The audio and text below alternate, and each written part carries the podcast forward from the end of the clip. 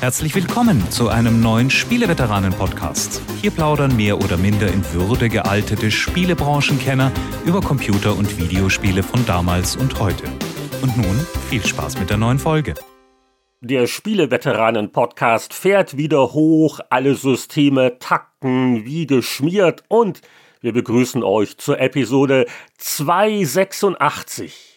Also ja, lieber Heinrich Lehnhardt, wenn du da an die Prozessoren denkst, ich hätte dann lieber einen 386 oder sogar einen dieser topmodernen 486er DX. Also ich glaube, da brauchen wir noch ein paar Jährchen, bis wir da hinkommen. Wir reden immer noch von Podcast-Episoden, aber schön, dass du mit deiner CPU angeben willst, lieber Jörg Langer. Ja, willkommen zu diesem ganz besonderen Podcast, denn wir feiern heute nicht nur ein Jubiläum, sondern gleich zwei in unserer Zeitreise. Und für das zweite, wichtigere, haben wir uns überlegt, dass wir den normalen Ablauf etwas durcheinander bringen. Und das heißt heute, dass ihr ausnahmsweise nur als Patreons in die Ausgabe der GameStar vor 20 Jahren blättern könnt. Aber alle dürfen sich darauf freuen, dass wir das frisch vor 20 Jahren gestartete Heft GamePro uns genauer ansehen und ratet mal, ob wir da einen Stargast heute eingeladen haben oder nicht. Wenn ich immer versuche, spannend zu sein zu Beginn der Sendung, dann lästerst du immer rum. Das steht doch alles im Titel, die Leute haben das schon längst gelesen. Aber wenn du dran bist, tust du immer so geheimnisvoll, als würde jetzt kein Mensch draufkommen, wen wir anlässlich des GamePro-Geburtstags als Gastveteran noch begrüßen werden. Moment es gibt schon Leute, die uns direkt, was weiß ich, in iTunes hören, während einer Autofahrt, Autoplay und die könnten tatsächlich die können nicht raus, die, können, die, die fahren jetzt rechts ran wahrscheinlich. um nachzugucken. Ho hoffentlich fahren sie vorsichtig blinkend rechts, rechts ja, ran, ja genau. Keine gute Idee. Gut, also, also bevor wir jetzt irgendwelche Dinge im Straßenverkehr verursachen, nenn ihn doch die Namen des heutigen Gaststars. Es ist der einzigartige Gunnar Lott und der wird zu seiner Schöpfung oder Mitschöpfung, er war der Chefredakteur, GamePro 10 2002. Sehr viel, hoffe ich mal, erzählen. Darf ich noch einen Bonus-Teaser zur Zeitschriften Zeitreise hier zum Besten geben? Fällt nämlich gerade auf, dann in der 30 Jahre alten Powerplay stoßen wir auf ein damals aus mehreren Gründen bemerkenswertes Spiel, wo die 2, nein, die 386 sogar Teil des Produktnamens ist. Die Auflösung dieses Quizzes dann in der Zeitreise, aber vorher haben wir so aktuelle Dinge zu besprechen und zu bewerten. Und ich muss ja noch damit auch ringen, dass ich ein neues Staatsoberhaupt habe so die oh, aktuellen stimmt, ja. Ereignisse. Ja. Hast du schon geübt, jetzt Hail to the King zu God rufen? Save the King, glaube ich, heißt es dann immer noch. Nein. Genau. Weil, was ja auch vielleicht nicht jeder weiß, äh, Kanada ist ja doch noch im Commonwealth und ja. also als ich damals meinen Eid geleistet habe, da also so, dass das Foto der Queen das hing wow. da noch und, und sie ist ja noch auf den 20-Dollar-Scheinen. Ja. Da hast du aber Glück gehabt, weil jetzt stell dir vor, da wäre schon Charles gehangen mit seinen äh, Segelohren und seinem trüben Blick. Da hättest du vielleicht kehrt gemacht und wärst wieder rausgerannt. Ja, bin ich da relativ neutral. Jetzt hat natürlich auch dieses äh, Staatsoberhaupt auf Kanada also noch weniger Einfluss als vielleicht so der deutsche Bundespräsident. Das ist also, das, das gab's mal, das war schon immer so und das ist ganz nett. Ja. Aber äh, ja. Es ist ja Folklore letzten Endes auch einfach ein bisschen, oder? Genau, Folklore. Es ist jetzt nicht so, dass immer, wenn, wenn Justin ein neues Gesetz hat, dass er dann erstmal zum, zum Tee mit der Queen war. Die beiden haben sich ja wohl gut verstanden. Justin mhm. ist ja auch so netter. Aber ja, also das sind so die Dinge, die einen hier bewegen und jetzt wird auch noch diskutiert. Also so auf den Münzen, ich meine, wir benutzen noch Bargeld, da könnte dann Charles eher bald und ob dann auf dem 20er braucht man da überhaupt dann die Monarchie. Und da gibt's hm. ja noch, ich glaube, seit zwei Jahren diskutieren sie Bürgervorschläge, wer als nächstes auf den 5-Dollar-Schein kommt. Hm. Also ob Charles das noch erlebt, dass die Grundsatzdiskussion zum 20er. Das sind so hier die weltpolitischen Ereignisse. Also ich muss sagen, äh, man kann auch in Deutschland gerade eigentlich keine Website aufrufen oder vor allem Radio. Also seit Tagen höre ich, ich, ich höre eigentlich nur Radio, wenn ich mit dem Auto zum oder vom Büro fahre. Und ich kann nicht das Radio einschalten, also weder Deutsche Welle noch Bayern 5 oder was ich halt so höre, ohne auf das Thema der Queen und wo sie jetzt beerdigt wird, wo der Sarg aufgebahrt ist, was der Charles schon wieder falsch gemacht hat. Er hat jetzt nämlich gewagt, unwirsch mit einer Handbewegung, mit einer wischenden, einen Untertanen dazu anzuregen, ihm irgendein Schreibpult leer zu räumen oder so. Also großer Skandal. Eigentlich muss er sofort wieder abdanken. Oder was mich ganz fertig macht, das war mir so gar nicht bewusst, aber die Amerikaner, also die Nordamerikaner, die sind ja die unglaublichen Queen-Fans, also nicht der Band. Ich wollte gerade sagen, Brian May, Gitarrengott. Ja, ja, nein, nein, nein, nein, nein. Wenn du auf die Washington Post gehst, die ersten zwölf oder dreizehn Artikel waren übers gesamte Wochenende, waren einer nach dem anderen zur Queen. Unglaublich. Unverschämtheit, Frechheit, das sollte man verbieten, weil diese, diese Rebellen, die so unfreundlich mit ihren Unabhängigen Unabhängigkeitskriegen. Wir waren immer brav. Wir sind noch in Commonwealth. Die, ja. die haben überhaupt nichts über unsere Monarchie dazu berichten. Naja. Ja, Jörg, da hast du aber jetzt Pech gehabt. Jetzt dachtest du, endlich entkommst du mal dem königlichen Terror im Radio und dann fange ich noch damit an. Darum gehen wir jetzt auch gleich weiter, weil ich äh, denke, dass mindestens 51 Prozent unserer Zuhörerinnen und Zuhörer auch vielleicht bei aller Bewunderung für die Queen, die ich übrigens auch habe, ich meine, man muss sich mir vorstellen, die ist am Tag ihres Todes, hatte die noch einen offiziellen Anlass, wo, wo wirklich unser eins schon längst, weißt du, mit der Wärmflasche im Bett gelegen wäre und das, das hat ihn auch durchgezogen aber, aber es ist mir ist gerade echt zu viel. Tut Übrigens, äh, was ich mir aufhebe dann für den nächsten Off-Topic-Podcast, ist noch ein paar Wochen hin, war das eine Mal, wo ich mit der Queen im selben Gebäude war. Oh, in Vancouver. Nein. Und da habe ich sogar noch äh, Beweisfotos. Ja, also, in wenigen Wochen gibt es die Auflösung. Aber wir, wir müssen uns jetzt hier losreißen, weil es gibt ja schockierende Newsmeldungen aus der Retro-Szene. Ja, da kann man auch auf Könige und andere historische äh, Figuren treffen, bei der einen Newsmeldung zumindest, aber ich glaube, du meinst eine ganz andere. Ja, ja, also dieses neumodische Assassin's Creed-Zeug, ja, können wir auch vielleicht kurz erwähnen. Viel wichtiger ist natürlich, dass es eine neue alte Commodore 64 Version von Elite gibt, also von Brabham und Bell, der ganz große Weltraumklassiker Open World, kam er schon 84 auf dem BBC Micro Home Computer raus. 85 haben wir dann auf dem C64 nichts anderes gespielt, naja, fast. Und also auch alle großen Elite-Fans, auch es war schon immer klar, dass die Hardware ein bisschen überfordert war, 3D-Vektorlinien. Und äh, es flackerte halt wie die Hölle. Und es hat jetzt ein äh, Mitglied der Modder-Community wirklich anhand von BBC Microprogrammcode, dann einer 86er Version, die damals wohl rauskam, hat den quasi in die C64-Version rein operiert und das Resultat ist, dass das Raumschiff flackern behoben wurde. Flackerfreies Elite auf C64 und ja. plus 4. Es war ja nicht nur das Raumschiff, es sind ja auch die Planeten und die Raumstation, also alles, was das Spiel... Die, die flackern immer noch. Nicht zu früh freuen. Ach, die flackern immer noch? Ja. Oh. Also bei den Planeten muss ich dich enttäuschen, denn die werden von einer anderen Programmroutine dargestellt. Aber Schiffe, Stationen, Asteroiden und so weiter sind definitiv besser. Ich habe es noch ganz kurz mal reingeworfen in den Emulator mhm. und also schon beim, beim Intro, wo ja das eine Schiff da so vor sich hin rotiert, das merkt man schon ist fast ein bisschen komisch, weil zu den Erinnerungen an Elite auf C64 gehört das Flackern. Das Flackern dazu. auch irgendwie, ja. Aber es ist immer noch nostalgisch genug, denn es ist zwar jetzt flackerfrei, aber nicht ruckelfrei. Also es ist jetzt keine Turbo-Version daraus geworden. Aber wer sich das mal angucken will, ich finde das extrem cool. Es gibt da einen Post mit Download-Link auf github.com und wir werden die ganze Geschichte einfach verlinken. Also es lohnt sich bei uns auf spieleveteranen.de sich den Blogpost anzugucken und da mal drauf zu klicken. Und der User, ich weiß nicht, was ein richtiger Name ist, der nennt sich Mark Moxon. Vielleicht ist das ein richtiger Name. Ja. Wer weiß. Ja, schon Wahnsinn. Und das nach all den Jahren, gell, oder Jahrzehnten.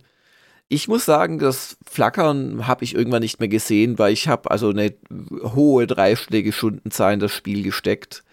Und irgendwie, es war so fantastisch, überhaupt diese Grafik zu haben, dass man das Flackern, glaube ich, akzeptiert hat. Das musste so sein. Aber jetzt doch mal zu Assassin's Creed, dass du hier so mit ein, zwei kurzen Sätzen vielleicht abhandeln wolltest. Auf der jüngsten Ubisoft Forward Veranstaltung, da hat der französische Konzern, ja mittlerweile weltweite Konzern natürlich, nicht ein neues Assassin's Creed, nicht zwei, nicht drei, sondern gleich vier große Assassin's Creed Projekte vorgestellt. Und zwar neben dem als nächsten kommenden Mirage, das wir vielleicht gleich noch ein bisschen näher erwähnen sollten. Auch noch Assassin's Creed Codename Red, das wird in Japan spielen. Auch Codename Jade oder Jade oder Jade, das wird in China spielen. Und ja, das gilt nicht, das Mobilspiel. Genau, für Mobilplattformen kommen. Nein, auch noch das Invictus. Nein, auch noch das Assassin's Creed Hexe was wahrscheinlich im europäischen Mittelalter spielen könnte. Also man, man, man, man, man wurde ganz wuschig als Assassin's Creed-Fan und dann hat man sich überlegt, Moment, wie war das jetzt nochmal gleich und was kommt wann und warum und was ist das Invictus nochmal? Und das Invictus ist so eine Art Game as a Service Überbau, der, glaube ich, ab dem übernächsten, also ab dem Red. Nee, dann, das, ist, das, ist, das ist Infinity. Das ist wieder Infinity, ja. Oh Gott, ich komme selber draus. Du, also ich mag ja Assassin's Creed, aber ich habe mir das ganze Ding angeguckt, habe auch die ersten was waren es, 53 Minuten überlegt, wo sie allen möglichen anderen Murks teilweise ja, ja. sehr unbeholfen präsentiert haben. Mehr will ich dazu nicht sagen.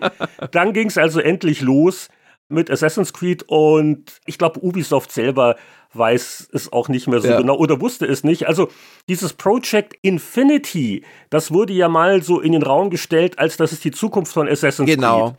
Und als wären zukünftige Spiele nur noch so eine Art Season dann von diesem Infinity. Genau. Aber das wollen sie es ein bisschen anders hindrehen. Das ist dann halt, ja, so ein Überbau ab, wie gesagt, dem übernächsten, im Red. So ein Hub haben sie es genannt, oder ist es mehr so ein Launcher, der die Sachen mehr verbindet? Ja, und, und, und Spielerinhalte, ja. die man darüber auch dann reinladen kann und so. Und das klang alles sehr wenig, äh, mich zumindest interessierend. Ja, äh, ich hatte auch ursprünglich gedacht, ist das dann ein reines Service-Modell? Kann man die neuen Assassin's Creed nur noch dann mit einem, keine Ahnung, mit einem Abo oder Zuzahlung in diesem Ding spielen? Aber nein, es klang jetzt eher wieder so, als würden Red und, und, und Hexe, diese Codenamen machen mich fertig. Vollwertige Spiele Das werden, würden ja als normale ja. große Spiele erhältlich sein und dass das mit dem Infinity, keine Ahnung. Und genau, also bei Infinity denken sie drüber nach, wie sie Multiplayer wieder zurückbringen können. Gab es ja vor einigen Jahren schon mal bei der Serie.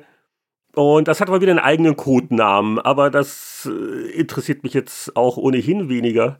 Ja, aber was schon vielleicht die Veteranen unter den Hörern, das seid ihr doch hoffentlich alle, egal wie alt ihr seid, oder Retro-Interessierte zumindest, doch äh, interessieren und vielleicht auch freuen dürfte, just das Mirage, zu dem jetzt erst der Titel bestätigt worden ist und jetzt gab es die ersten echten Infos, das soll tatsächlich sich ein bisschen entfernen von den jüngsten Serienteilen. Das wird so ein bisschen ein Back to the Roots Titel.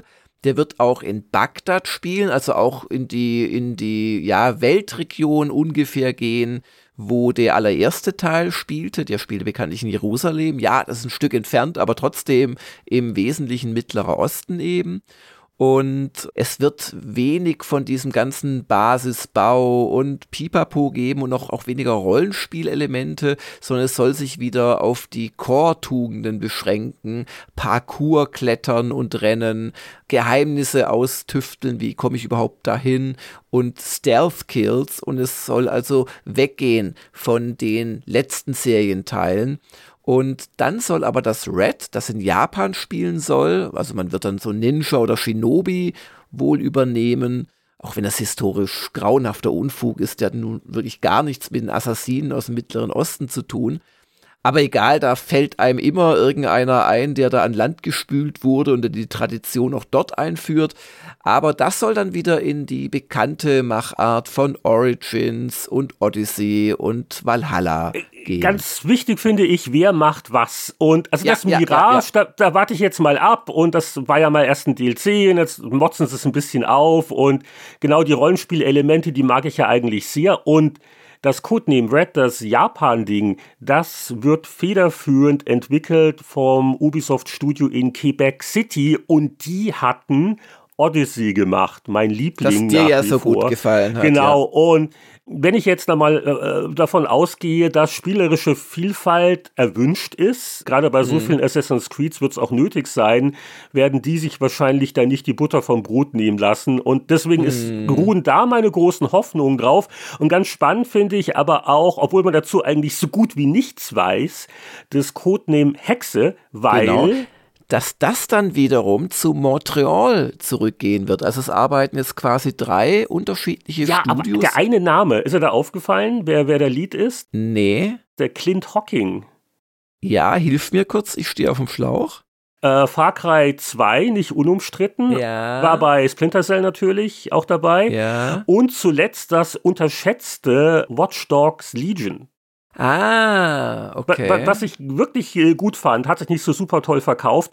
Also beim Hocking äh, kann man zumindest ein bisschen was Ungewöhnliches, was Interessantes erwarten. Und ich mache jetzt hier eine Vermutung, die auf nichts basiert, außer meinem Bauchgefühl. Gerade wenn man jetzt in die Richtung denkt, okay, wir machen viel mehr Assassin's Creed, die müssen sich ja irgendwie auch unterscheiden, nicht nur durch das Szenario. Und Ubisoft verdient sicher auch gerne Geld. Und wenn der Hawking auf sowas Bock hätte, dann diese fünf Sekunden, die wir gesehen haben, düster Mittelalter Grusel, die spielen doch auch sowas wie Elden Ring bei Ubisoft. Also es würde mich nicht wundern, wenn Hexe mit dem Thema äh, Hexenverfolgung, bla bla bla, ob die nicht in so eine Richtung gehen. So ein bisschen hm. ein Hauch von Souls-like. Warum nicht? Hm. Weiß nicht. Hm. Aber ich, ich hm. spinne jetzt vor mich hm. hin. Ich habe keine Insider-Infos. Ich war nicht mit Eve Golf spielen. Ja. Also 16. Jahrhundert Europa ist ja, also ist, ist glaube ich Spätmittelalter, genau, aber da wurde schon noch so Hexen verbrannt, auch in Deutschland. Also das könnte schon in die Richtung gehen, ja. Also deswegen, Mirage, mal gucken. Es weiß ja auch jetzt keiner, kommen die jetzt wieder jährlich? Warum tun die überhaupt dann schon das Überübernächste anteasern? Muss man da die Investoren glücklich machen? Ja, also das scheint mir eine recht naheliegende Beobachtung zu sein. Ubisoft will zeigen, dass sie auf Jahre hinaus Knaller vorbereiten und das ist in der Regel dazu gedacht, dass der Aktienkurs stabilisiert wird oder steigt. Aber gut, also mir soll es recht sein, die letzten Assassin's Creed, also Valhalla, äh, schlecht war es nicht, aber war nicht so ganz meins. Aber wenn sie das jetzt wirklich nutzen, diese Offensive, um nicht nur mal andere Szenarien zu nehmen, sondern auch mit verschiedenen Gameplay-Schwerpunkten zu experimentieren, warum nicht? Gucken wir mal. Genau, dann sind wir eigentlich bei News schon relativ gut durch. Hast du noch was? Nein, es gab halt noch die Bestätigung, dass die Embracer Group, die ja unter anderem Crystal Dynamics und die Tomb Raider Rechte neulich erworben hatte, die haben jetzt bestätigt, dass Crystal Dynamics wieder federführend jetzt ist. Ja, also ja, Tomb Raider und auch Legacy of Kane, also die alten Dinger von denen. Gut, Crystal Dynamics hatte Tomb Raider natürlich nicht erfunden, aber den erfolgreichen Reboot, die Wiederbelebung ab Mitte der Nullerjahre verantwortet. Und äh, das letzte Shadow of the Tomb Raider hatten sie, glaube ich, nicht gemacht. Das war doch irgendwas in Eidos Montreal. Also mhm. auf jeden Fall Crystal Dynamics und Tomb Raider. Klingt gut, macht Sinn. Vielleicht in fünf Jahren gibt es noch mal ein Spiel. Schauen wir mal. ja, was hast du denn an Spiel gespielt zuletzt? Du wirst es nicht glauben, aber ich habe mich ganz tapfer mal in eine Traumwelt begeben. Und ich muss jetzt aufpassen, dass ich nicht ständig sage Disney Crossing, denn es gibt unter dem Disney-Namen ein neues Spiel, das mich schon sehr an das letzte Animal Crossing auf der Switch erinnert. Und der Titel hat den Namen Dreamlight Valley, das Traumlichttal und also wirklich traumhaft wie genau man da Animal Crossing Basics übernommen hat, aber halt mit allen möglichen Disney-Figuren. Und ich habe jetzt nur so die ersten paar Stunden reingespielt, werde vielleicht noch mal in der späteren Folge einen kleinen Update geben. Also es überwältigt mich jetzt nicht und so gerade die erste Stunde so ein bisschen zäh, so schon sehr kindgerecht. Aber es hat halt diese ganzen Elemente, Du findest die ersten Werkzeuge, du kannst kleine Schätze ausgraben, du kannst Sachen anpflanzen und ernten, du kannst Dinge kochen. Onkel Dagobert ist natürlich der Tom Nook-Ersatz, also der Kapitalist mit seinem Laden, wo man alles Mögliche kaufen kann. Und ich habe jetzt das erste Portal in eine andere Welt, wo man dann andere Disney-Charaktere besuchen und Missionen erfüllen kann. Und dann ziehen die ja vielleicht bei dir ein, in deiner Welt. Also, wer weiß. Und es gibt natürlich ein Eigenheim, das kannst du einrichten. Es gibt unzählige Klamotten. Und ähm, während Animal Crossing so einen ganz netten Rhythmus hatte, so nettes Tempo, erschlagen sie dich ja fast ein bisschen mit der Menge an Mikroquests und Aktivitäten und hm. Dingen. Aber, also, also, was ich schon immer mal gesagt hat, sowas wie Animal Crossing würde ich auch mal gern spielen. Es ist sehr, sehr chill. Du sollst es mal angucken. Gibt glaube ich, auf allen möglichen Plattformen, mobil. Ich glaube, die, die iOS-Version fehlt noch, aber Switch, PC, tralala. Bei Game Pass ist es dabei, das schadet nicht. Ansonsten ist es, glaube ich, so ein, ein Mitpreiskauf, auch wenn man dauernd irgendwie so, so Free-to-Play-Gefühle hat. Ich weiß auch nicht warum. Hm. Ja, genau, es gibt irgendeinen so Season Pass. Dann kannst du beim aktuellen Pixar-Event, hast du noch mehr Missionen, um irgendwelche Pixar-Charaktersachen freizuschalten. Also es hat schon so ein bisschen diesen Beigeschmack ist es also was für die ganze Familie, also ganz wichtig, ist wirklich sehr, sehr herzig. Ich bin nur so ein bisschen unterwältigt noch, aber also man spielt so mal vor sich hin und äh, es stellt keine allzu großen Ansprüche an, an das Können okay. und die Aufmerksamkeit des Spielers.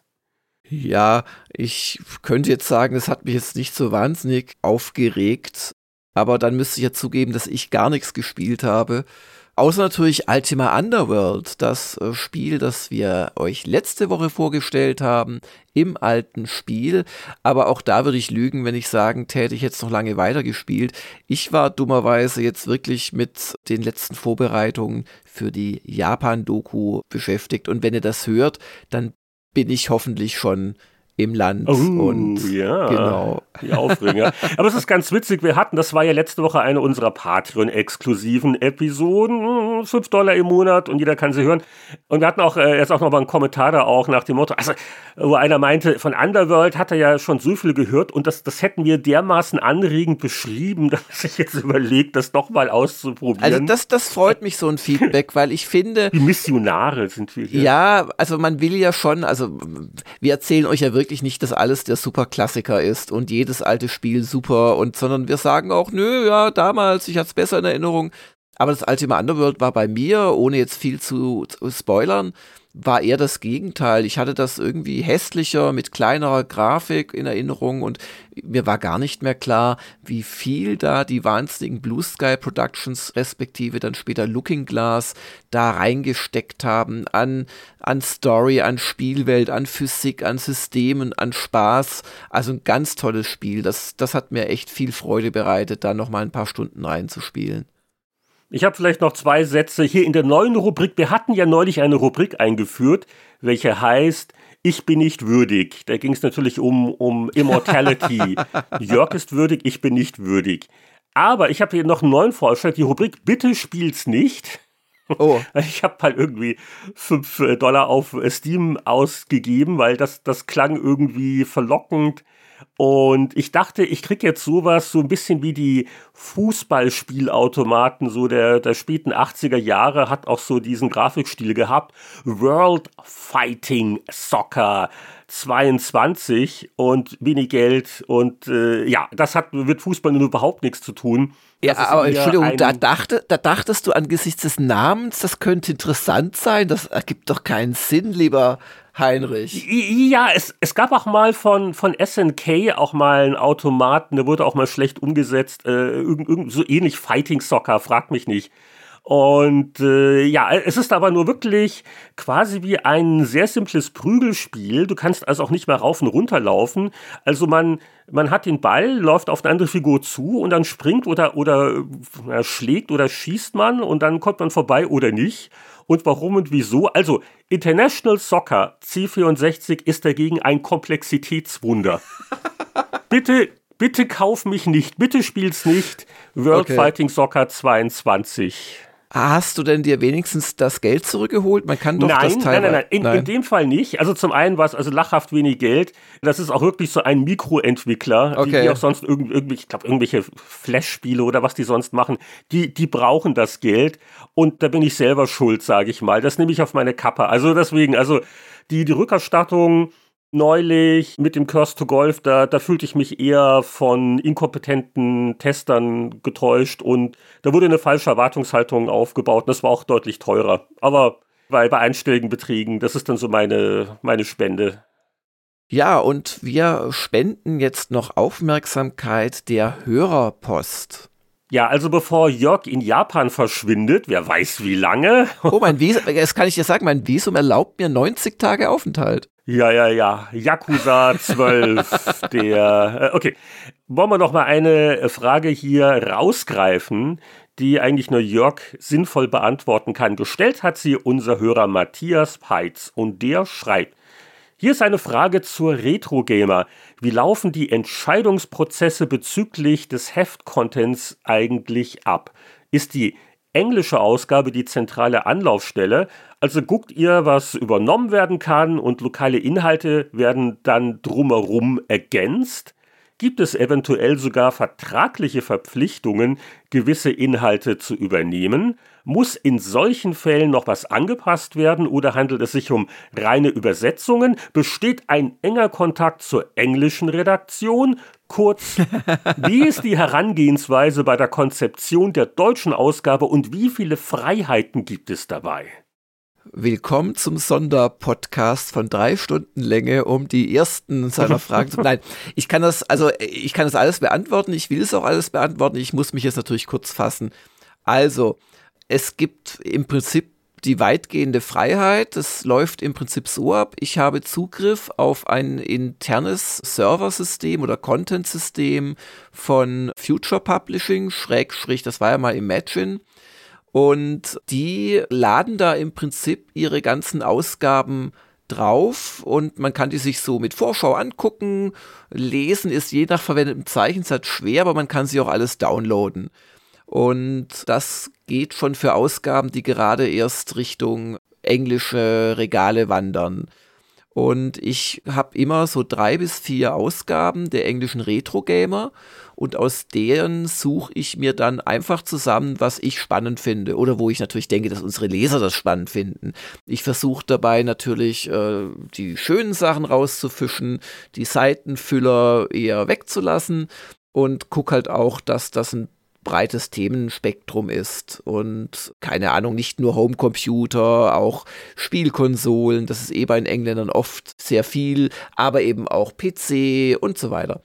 Und dann gucke ich, was, was haben wir davon, wem, wem könntest du das geben? Denn wir versuchen nicht nur zu übersetzen, sondern tatsächlich auch zu lokalisieren. Und da hilft es, wenn jemand das Genre kennt oder das Spiel kennt, und auch bereit ist, äh, zum Beispiel englische Testzitate in deutsche umzuwandeln. Also dann wird halt aus englischen Autoren ein Heinrich Lehnhardt, ein Anatol Locker, weil man da guckt, dass die Zitate halt genommen werden. Und man strafft es vielleicht auch ein bisschen. Und das ist so der eine Teil. Und dann gibt es noch den Part, dass ich gleichzeitig dann die deutschen Autoren wie meinen geschätzten Gesprächspartner frage, ob sie mal wieder ein Retro-Revival, einen Klassiker-Track beisteuern wollen. Oder der Winnie Forster macht ja auch äh, regelmäßige Rubriken wie Full Set. Und daraus stricke ich dann quasi die Ausgabe, beauftrage die Autoren und die Übersetzer oder Lokalisierer, halte mir meistens auch noch für mich zwei, drei Seitchen frei, dass ich noch was reinsetzen kann. Und so entsteht im Prinzip dann so eine Ausgabe. Aber da ist also keinerlei Vorgaben. Die Regel ist umgekehrt. Wir, also der Verlag muss eh seine Lizenzgebühr zahlen Und den Engländern wäre es auch egal, wenn ich 100% des Hefts mit ihren Artikeln füllen würde. Oder denen wäre es auch egal, wenn ich einfach die Hefte eins zu eins nehmen würde. Also wir machen uns da sehr viel Arbeit, den sich vielleicht nicht alle, die lokalisieren, machen, denn ich glaube, das wird aus meinen Schilderungen schon klar. Für Future ist das also ein zusätzliches Geschäft. Also so kalkulieren die. Die setzen ja nicht so eine relativ aufwendige Software da auf, nur für uns, sondern die lizenzieren das in alle möglichen Länder. Und manche Länder machen halt wirklich nur eins zu eins, was die, was, was das Original quasi enthält. Und wie ihr gehört habt, betreiben wir ein ziemliches Cherry-Picking. Und die Cherries sind dann halt die Artikel, wo wir glauben, dass deutsche Leser äh, was damit anfangen können, ohne, ohne das auch zu sehr zu beschränken. Ich finde es immer gut, auch mal ein bisschen einen Horizontöffner zu haben. Und mir kommt es auch immer wieder vor, dass ich zum ersten Mal über ein Homecomputer-Spiel da lese, das ich noch, von dem ich noch nie gehört habe. Also für mich ist das eigentlich auch immer sehr bereichernd. Das eine ist, wir haben guten Kontakt zu Future, aber eben zu deren Licensing Department. Das sind so zwei oder drei Damen, die man immer sehr kurzfristig erreicht, immer extrem hilfsbereit sind. Aber mit der Redaktion habe ich tatsächlich gar keinen Kontakt. Also ich habe die E-Mail einmal, maximal einmal pro Jahr schreibt man sich auch eine E-Mail, aber da ist wirklich kein Kontakt da. Ich glaube, was ja auch teilweise gemacht wird bei der Adaption von englischen Artikeln, dass ja auch mal eine Rangliste ändert, ne? Also, weil das sind ja die Geschmäcker auch unterschiedlich oder ja, oder ich glaube die englische genau. Retro Gamer hat natürlich viel mehr obskure Spektrum-Spieler als die deutsche ja, solche Sachen aber halt. aber aber gerade die sind teilweise ganz lustig aber was wir schon teilweise machen äh, ist dass wir Sachen eindampfen also wir dampfen eh jeden Artikel ein weil wir die Zeichensatzgröße erhöhen weil ich einfach gemerkt habe ich kann teilweise Artikel selbst nicht mehr lesen also wir sind schon seit Jahren haben wir die Schriftsätze erhöht im Deutschen. Dazu kommt, dass deutsche Sätze in der Regel etwas länger sind als englische Sätze, einfach von der Grammatik her und von den Wort Wortstämmen. Ja, 20 Prozent, Pi mal Daumen. Ne? Ja. Dir muss ich nicht erzählen, exakt 20 Prozent, genau. die Übersetzer, die kennen das. ja, ja. Und äh, wie, wie schaffen wir denn das? Und da muss ich ehrlicherweise sagen, ist der englische Stil zu schreiben, einfach etwas blumiger und wiederholt auch mal gerne ein Zitat, das sie gerade wörtlich gebracht haben, nochmal in passiver Rede. Und da greifen wir quasi ein und dampfen die Artikel ein bisschen zusammen.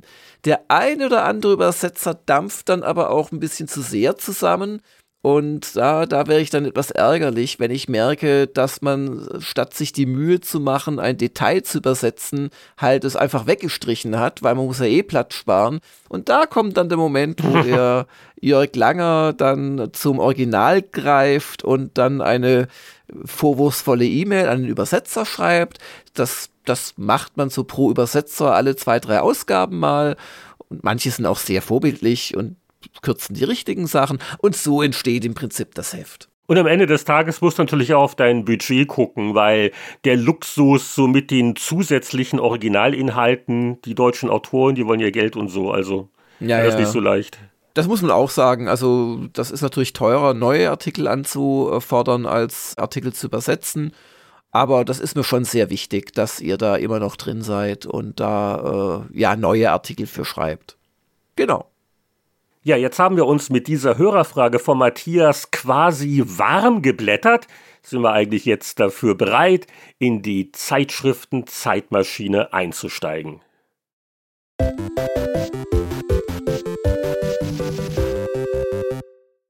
Es raschelt und zischelt im Blätterwald und mutige Veteranen durchschreiten diese Düsternis und ziehen die erwähnenswerten Artikel aus der Vergangenheit. Und ich höre dich schon innerlich verkrampfen ob meiner Blumigkeit, lieber Heinrich, und darum starten wir jetzt einfach die Zeitmaschine und reisen um zehn Jahre zurück zur GameStar im September 2012. Ja, beim Titelbild der Zehner-Ausgabe können wir deine Blumigkeit gut gebrauchen, muss ich mal feststellen. Denn das ist so der typische Ego-Shooter Artwork-Beitrag ja. von der Stange, ja. würde ich mal sagen. Ja.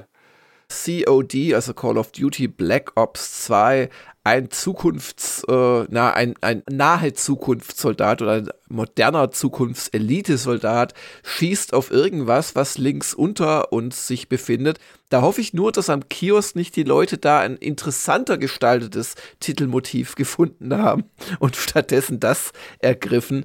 Und ansonsten ist es halt dieser Kiosk-Strategie von GameStar zur damaligen Zeit folgend ein relativ voller Titel, wo viele, viele Themen draufstehen, aber durchaus interessant. Also Black Ops 2 war natürlich ein großes Thema, auch wenn mich dann exklusive Bilder und Infos darauf hinweisen, dass es wohl kein Test ist. Und dann gibt's Baldur's Gate exklusiv gespielt. Es gibt Warface. Hier entscheidet sich die Zukunft. Und nicht zu vergessen, es gibt Prince of Persia als Vollversion. Das Interessante ist ja, dass Warface bei der Abonnentenversion das Haupttitelthema war. Ja, da ist wohl ihre Liebe dafür dann da gewesen und das COD hat man halt am Kiosk genommen, in der wahrscheinlich zutreffenden Hoffnung, dass das zu mehr Verkäufen führt. Jedenfalls waren das beides, Anführungszeichen, nur Previews. Das Potenzial von Black Ops 2 wurde als ausgezeichnet ausgewiesen, war ja auch ein auch nach Call of Duty Maßstäben höchst erfolgreicher Titel. Warface dagegen, also da äh, lautet der Text, ist das jetzt Crisis Qualität für lau oder Free-to-Play Augenwischerei? Ja, das war ein Crytek Spiel, aber das ist mir nicht so wirklich in Erinnerung geblieben. Ich muss es auch ehrlicherweise sagen, ich weiß gar nicht, gibt es das noch? Wie lange gab es das? Potenzial war auch nur sehr gut, also nicht ausgezeichnet. Aber da wird sicher in den ja. nächsten Monaten dann noch ein Testbericht kommen. Der hilft uns dann vielleicht auf die ja. Sprünge. Und äh, was hier beim Kiosk-Titel auch natürlich auffällt, wo GameStar sonst eher so weiß oder silbern ist, ist das jetzt so ein bisschen ja, ist es angerostet? Ist es hellbraun oder ist das Gold? Nein, das soll natürlich Gold sein, ja. Es gibt ja immer diese Sonderfarben, Pantone-Sonderfarben, dann glänzend, Hochglanz, irgendwas. Und ich glaube, gedruckt, weil ich habe es jetzt auch nur hier als PDF vorliegen, wäre das dann schon goldener gewesen im Look. Hm. Weil es war ja mal wieder, es ist ja der Jubiläumsmonat. Ja. Weil also aktuell gedenken wir 25 Jahre GameStar nach Adam Riese vor zehn Jahren war also 15 Jahre GameStar natürlich der Anlass und Jubiläumsreport und Verlosung, was man halt so macht, alle fünf Jahre. Mhm. Ja, wobei man sagen könnte, das Jubiläumsheft zehn Jahre zuvor war vielleicht nicht schwächer, aber da kommen wir noch im patreon Ach, ja, da ist ja heute drauf. noch ein Jubiläum. Genau. Aber ansonsten also kein schlechter Titel. Von den Themen her sind einige Tests drin, die wir glaube ich schon hatten, weil die Websites halt etwas schneller waren aber vielleicht mal kurz nur ein, ein, ein Wertungsdropping. Darksiders 2 89%, Prototype 2 75%, Sleeping Dogs 85%. Du erinnerst dich, was ich ja durchaus gelobt hatte und was. Ja, ja dass der letzten Monat uns genau. lange drüber informiert. ja, weil, weil es einfach ein, äh, es ist es wert gewesen, genau. Und die Games hat das auch erkannt. Und was gibt's sonst noch? Hier, Ox Must Die 2 schon. Ernsthaft? Ja, äh, hatten wir nicht erst neulich über Ox Must Die geredet, aber ich glaube zwischen Teil 1 und 2, das war wohl relativ flott, aber ich krieg's auch nicht mehr so genau auf die Reihe. Ja. Auf jeden Fall 84% bei dieser Taktik-Action-Schnetzelei und Christin Knillmann textete in ihrem Meinungskasten zur Begründung der 84% Wertung. Die taktischen Elemente vertragen sich richtig gut mit der actionlastigen Schnetzelei. Dank der großen Auswahl an Waffen und Fallen wird es so schnell nicht langweilig. Der spaßige Koop-Modus ist schließlich das Sahne M Senfhäubchen auf der Org-Schlachtplatte, die für knapp 15 Euro ein absoluter Pflichtkauf für Tower Defense-Fans und Spieler mit einem Fable für Experimente ist womit auch gleich das Spielprinzip erklärt wäre. Es ist im Wesentlichen Tower Defense gewesen, also ein bisschen auch Dungeon Master Elemente, aber im Wesentlichen hast du halt versucht, die Gegner in möglichst blutige Fallen tappen zu lassen. Ja, aber schon mit, mit einem stärkeren Selbstmitmetzelaspekt. Und ich hatte es ja, glaube ich, schon äh, im Rahmen des ersten Teils erwähnt, also Orcs Must Die 2 hatte ich äh, gern gespielt und sinniere immer noch äh, rüber, ob ich mir den dritten Teil, der neulich erschien, doch noch mal kaufe. Aber das soll im zweiten ja auch wieder sehr ähnlich sein und Zeit und überhaupt. Aber also die 84 Prozent decken sich doch ganz gut mit meiner Erinnerung an das Spiel. Ein großes Geheimnis ist für mich dagegen ein Adventure. Das Adventure-Genre ist in dieser Zeitreise stark vertreten und äh, 85 Prozent in der Gamestar erhielt ein Titel namens Geheimakte 3.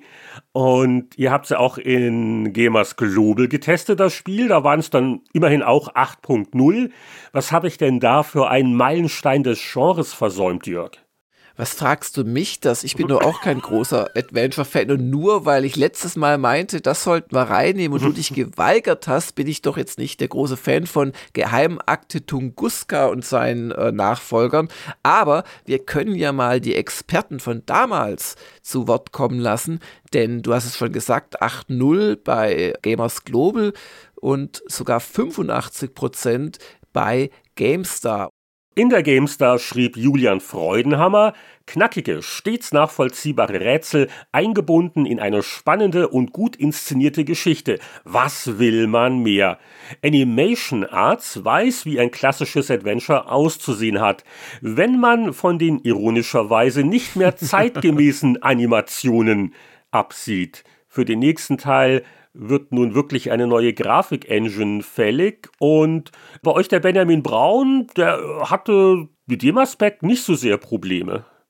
Nee, den hat er gestört. Ich zitiere: Für mich spielen Story, Charaktere und Dialoge eine entscheidende Rolle. Und so spannend die Geschichte selbst auch aufgebaut ist, bleibt sie doch in ihrer hochwertigen, aber durchscheinenden Durchstrukturiertheit zu austauschbar. Also der hat sich jetzt eher an inhaltlichen Defiziten aufgehangen, aber hat immerhin auch noch eine 8.0 gegeben. Kann also kein schlechtes Spiel gewesen sein. Und damit legen wir die Geheimakte zu den Akten im Testteil der GameStar vor zehn Jahren ist mir nicht mehr so wahnsinnig viel da noch aufgefallen.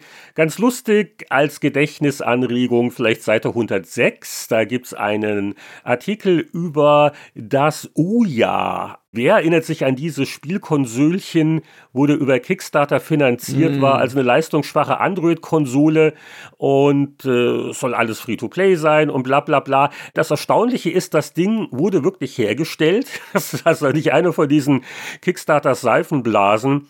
Aber es war wirklich ein schneller Aufstieg und ein schneller Fall.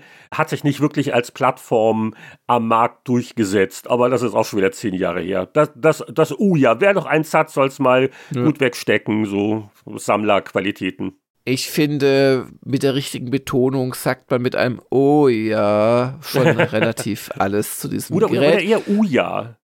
Oh ja. ja, ob das, äh, ja. je nachdem, äh, was der Muttersprachler äh, ja. empfindet. Ja, bei, bei Gamers Global gab es auch gar nicht so viel zu der Zeit, beziehungsweise wir heben uns vielleicht noch ein, zwei Sachen auf. Hier Counter-Strike Global Offensive könnte man noch erwähnen. Das hat eine 8-0 uh, gekriegt. Das ist ja, oh Gott, das war ja eins der erfolgreichsten Spiele der letzten zehn Jahre, wenn man nach den Userzahlen geht, ne? Ja. Das war ja schon spannend. Das ist also quasi, also Counter-Strike, die Legende, dass Valve es überhaupt wagt, da quasi einen Nachfolger zu machen und nicht das, das Uralt-Ding bis in alle Zeiten weiter zu patchen. Ja, und das ist wieder der Benjamin gewesen in dem Fall. Äh, dem gefiel das ganz gut. Ja, ganz gut, weil also 8-0 ist jetzt äh, angesichts der Bedeutung von Counter-Strike natürlich also fast eher verhalten, aber wie willst du auch so ein Multiplayer-Phänomen bewerten? Also begründet hat der Benjamin die Wertung mit folgenden Sätzen. Die neuen Spielmodi gefallen mir sehr gut, weil sie sich wesentlich rasanter spielen und auch die Standardvariante hat mir wieder viel Spaß gemacht. Die kleinen Änderungen kann ich verschmerzen, manche finde ich sogar richtig gut. Ich hätte mir trotzdem mehr Neuerungen gewünscht. Warum gibt es keinen Standardspielmodus, in dem ich über Kimme und Korn zielen kann?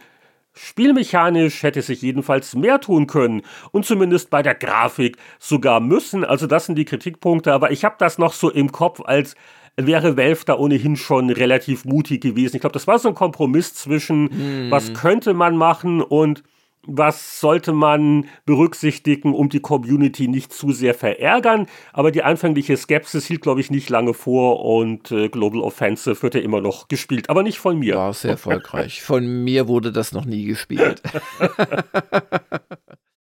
Wir bewegen uns weiter in die Vergangenheit. Wir sind jetzt angekommen im September 2002, die Zehner-Ausgabe von Games.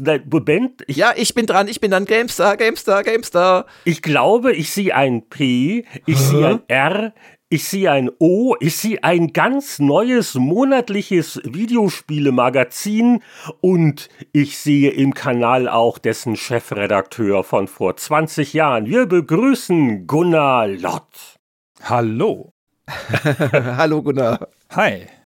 Ja, Gunnar, vielen Dank, dass du vorbeischaust, um etwas über den Launch der monatlichen GamePro vor 20 Jahren zu berichten. Und so oft bist du ja auch nicht bei uns im Spieleveteranen-Podcast, du Schlingel. Gib uns doch mal so die zweieinhalb Satz-Zusammenfassung. Was bist du denn für einer und was treibst du so aktuell?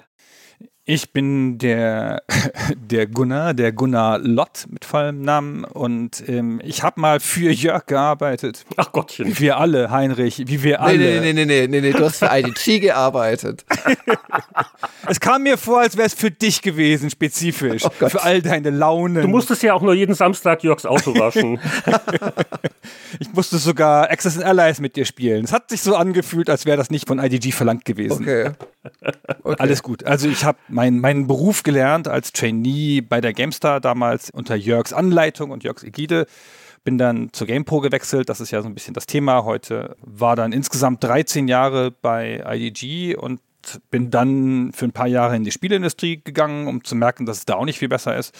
und habe seit 2013 ein, ein, eigenes Unternehmen, eine Agentur für Öffentlichkeitsarbeit in Berlin und aber natürlich viel besser noch einen Podcast namens Stay Forever.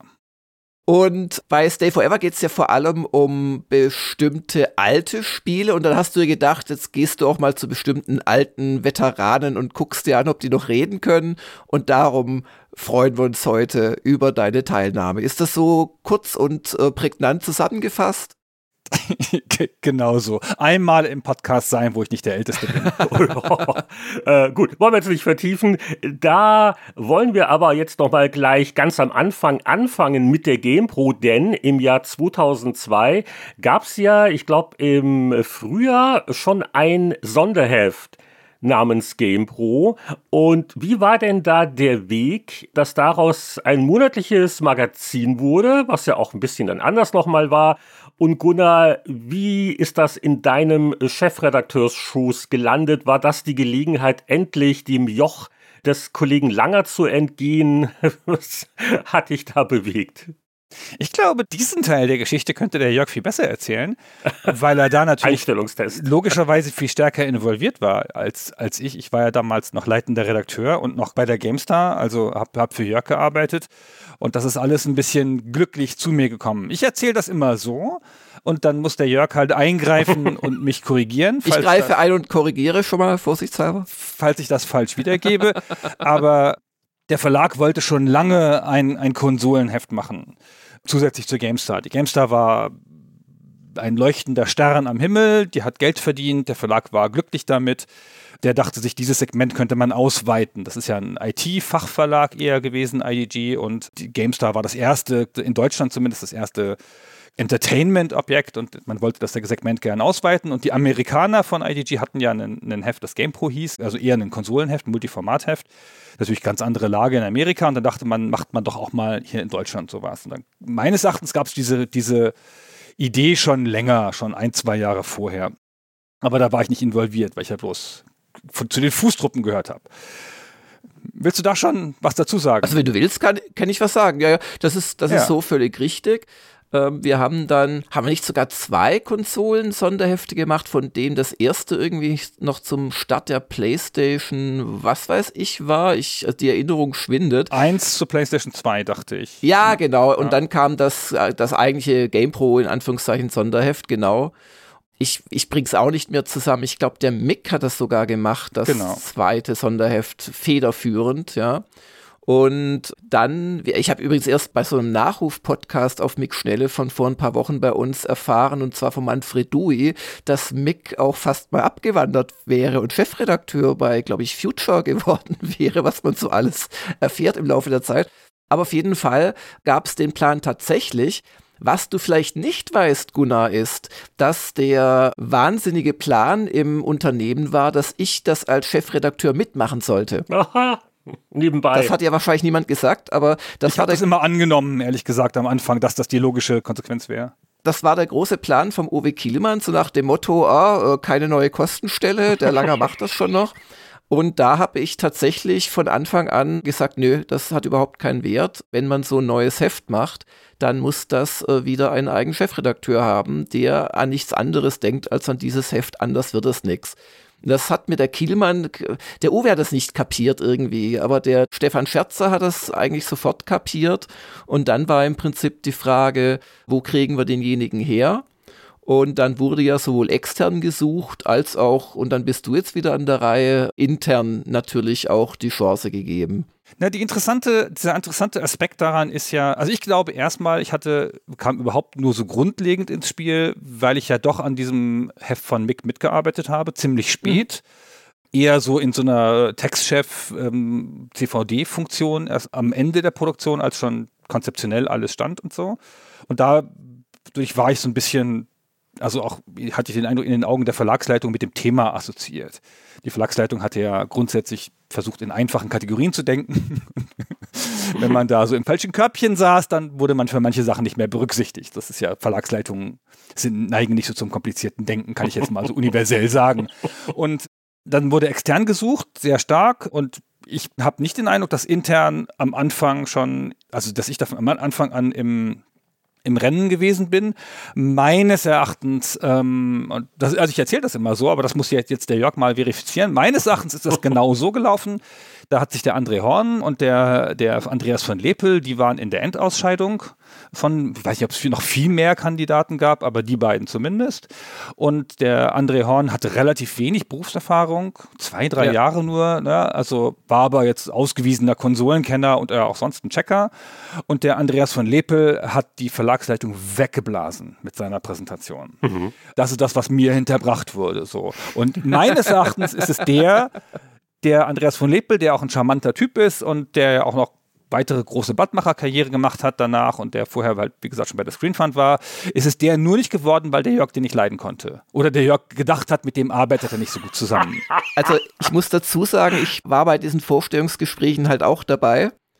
Ich kann mich da sogar noch ganz gut dran erinnern, lustigerweise. Das Gedächtnis ist ein seltsames Instrument.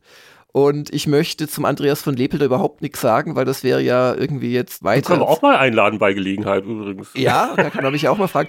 Weiterzählen von Dingens. Aber ich habe es halt auch so in Erinnerung, dass der André sich sehr, sehr gut verkauft hat. Und dass ich, das muss ich jetzt leider sagen, Gunnar auch ihn eigentlich wollte als Chefredakteur.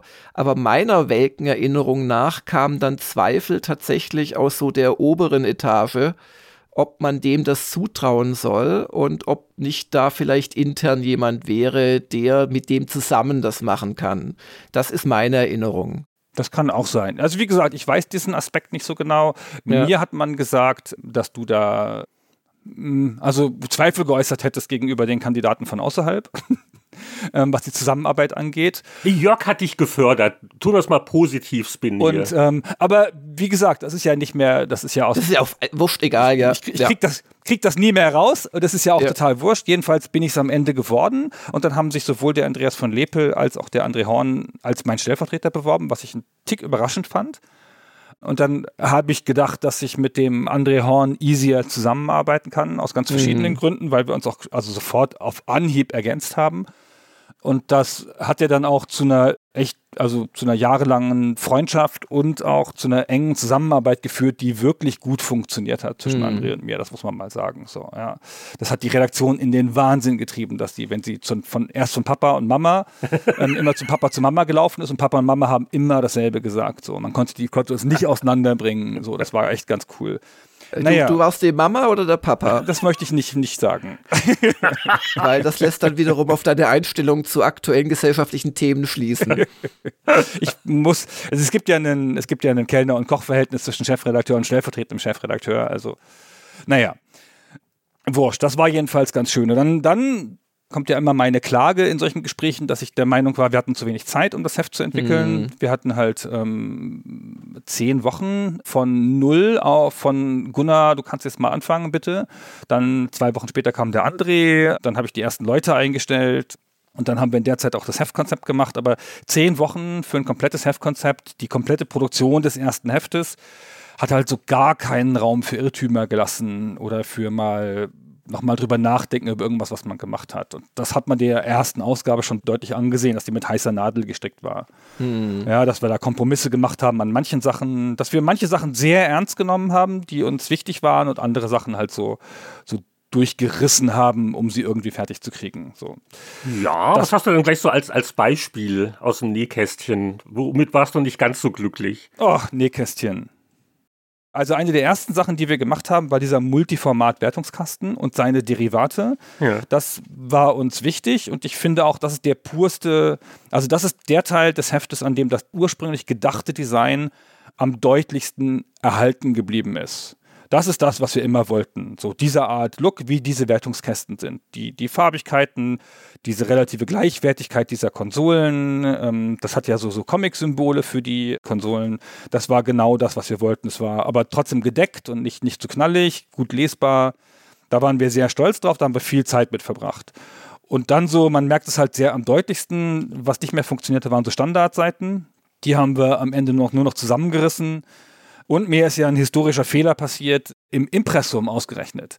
Hm. Das Impressum war am letzten Abgabetag, da hätte es um, 8, äh, um, um 20 Uhr am Abend fertig sein müssen, alles in die Druckerei. Und dann, man weiß ja, ne, so ein Druckereitermin, der ist nicht so gut zu verschieben, aber man kann den schon mal ein bisschen ausreizen, so um eine Stunde oder so. Und wir waren aber drei Uhr nachts noch nicht fertig. Ach das war schon ziemlich katastrophal und so. Und wir haben mal Schichten gewartet und sowas. Und dann, dieses Impressum war einfach noch nicht fertig. Das hatte noch keine Prio gehabt und so. Und ich habe einfach das Impressum aus der GameStar kopiert und Änderungen gemacht. ja, also die Leute geändert. Weil das, das Impressum bei den IDG-Heften war halt immer eine komplette Seite mit tausend Positionen aus dem Verlag und der Produktionsleiter und die amerikanischen Korrespondenten und was weiß ich, irgendwelche Leute. Und das habe ich einfach genommen und geändert und dann habe ich das IVW-Logo drin gelassen. Und was mir niemand gesagt hatte, war, dass die IVW-Anmeldung noch nicht durch war. Uh. Und das ist ein bisschen irritierend so, weil warum kann man das dann nicht vorher verwenden, in der, wenn das ja schon angemeldet ist, das Heft, nur halt ja. noch nicht durch. Da gab es ja auch gar keinen Zweifel dran, aber die IVW hat dann einen totalen Kollaps gekriegt und hat das Heft anderthalb Jahre gesperrt. Und dann hatte das Heft Ach, anderthalb Jahre keine, keine offiziellen IVW-Zahlen. Das war insofern natürlich eine Katastrophe für so ein Heft. Praktisch aber hatte der Verlag so angegeben am Anfang, was da jetzt Wunder, was für ein Heft kommt mit sechsstelliger ähm, verkaufter Auflage wahrscheinlich und so. Das hat ja, hat ja dann diese ursprünglichen irrsinnigen Erwartungen nie erfüllen können, was die Auflage angeht. Hm. Und der Verlag musste das aber nie korrigieren, weil, ja die weil, weil er durfte ja nicht die IVW damit. Ja, das war eigentlich, glaube ich, ganz gut. Und das war halt deswegen ein bisschen heikel, vielleicht kurz erklärt, die IVW-Zahl, das ist also ein unabhängiges Institut, das ermittelt, wie viele Hefte werden wirklich verkauft. Der Verlag kann ja viel erzählen und da liegen die Anzeigenkunden halt relativ viel Wert drauf. Oder damals zumindest war es, glaube ich, noch ganz wichtig. Genau. Was waren denn die Verkäufe, wenn man so mal fragen darf? Nach 20 Jahren, das ist noch keine Betriebsgeheimnisse mehr, oder? Nee, nee, ich habe das auch nie verschwiegen. Also, hm. nicht. also ich weiß noch, weiß noch, Jörg, dass, dass wir gewettet haben mit der Verlagsleitung am Anfang. Ich weiß nicht mehr genau um was, aber ich weiß noch, wir haben gewettet, ja. Genau, die Verlagsleitung hat dann, dann es war wie so ein, weißt du, wie in so, wie in so einer Sekte. Da, musste jeder halt irgendwie so eine, so eine Schätzung abgeben, was das erste Heft verkauft. Ja, ja, und, das wollte der von Heimburg, glaube ich. Ey, haben, total ja. unangenehm, weil was willst du denn da sagen, ja? Ja, du, du darfst nichts zu Niedriges sagen, genau. sonst wird an deinem Glauben äh, gezweifelt und du wirst noch ausgetauscht vor, vor Release. Ja, wirklich. Aber wirklich genau. Ja, und sagst du was zu hohes, stehst halt da wie so ein Depp, der seine Zahlen nicht im Griff hat, ja? ja. Und dann war ich aber nicht der Erste, der abstimmen musste. Und dann ging es um, der Heft, das Heft hatte ungefähr 200.000 Stück gedruckt. Also wahnsinnig viel zu hoch, die Auflage für ein Startheft, ja. Und äh, mhm. der Stefan Scherzer sagte dir immer den unsterblichen Satz, wir machen keine Werbung, Herr Lott, die Auflage ist unsere Werbung. Hm. Ich würde sagen, historisch hat sich das erwiesen jetzt, dass das keine gute Idee war. Aber ja, Mai, also, ne? Und wie, wie, mutig du bist, wenn du 20 Jahre später wirtschaftlich abgesichert wo ganz anders arbeitest. Ja, ich meine, also jetzt ist doch jetzt müssen wir mal die Wahrheit sagen, oder? Ich, also ich gebe ja auch meine Fehler bei dieser Sache offen zu. Ich weiß aber noch, und da möchte ich jetzt, da möchte ich jetzt wissen, ob hm. das stimmt, weil ich habe in Erinnerung, dass ich da echt auch äh, dagegen argumentiert habe und eine viel niedrigere Zahl gesagt habe, weil ich da auch diesen Druck überhaupt nicht als sinnvoll erachtet habe. Aber vielleicht ja, täusche ich mich da du und ich, wir waren relativ klar, dass das gut 60.000 verkaufen kann, vielleicht 80, wenn ein Wunder geschieht. Ja, ja, genau, das ist so meine, ja, ja, ja, genau. Und du hast super, super dafür gekämpft, dass es da eine Werbekampagne für gibt, Radio oder irgendwas. Und das wurde aber alles abgesagt. Und dann war halt die Auflage unsere Werbung. ähm, ist auch schön. Und da wurden dann so Zahlen aufgerufen von der Verlagsleitung so, ähm, okay, wir drucken 200.000, ich sage, wir verkaufen 150.000. Und dann haben wir ja. so geschluckt und dann der, kam der Kielmann, glaube ich, als nächster. Also erst war der Scherzer, dann der Kielmann, der hat dann 130.000 gesagt und so. Und ich weiß es noch, ich habe ich hab 90.000 gesagt äh, nee, 99.000 oder 101.000 oder so, so eine halb diplomatische Sache so. Und dann hat schon der Heimburg echt schon schräg geguckt. So, ja? ah, sie sind vorsichtig, Herr Loss, vorsichtig.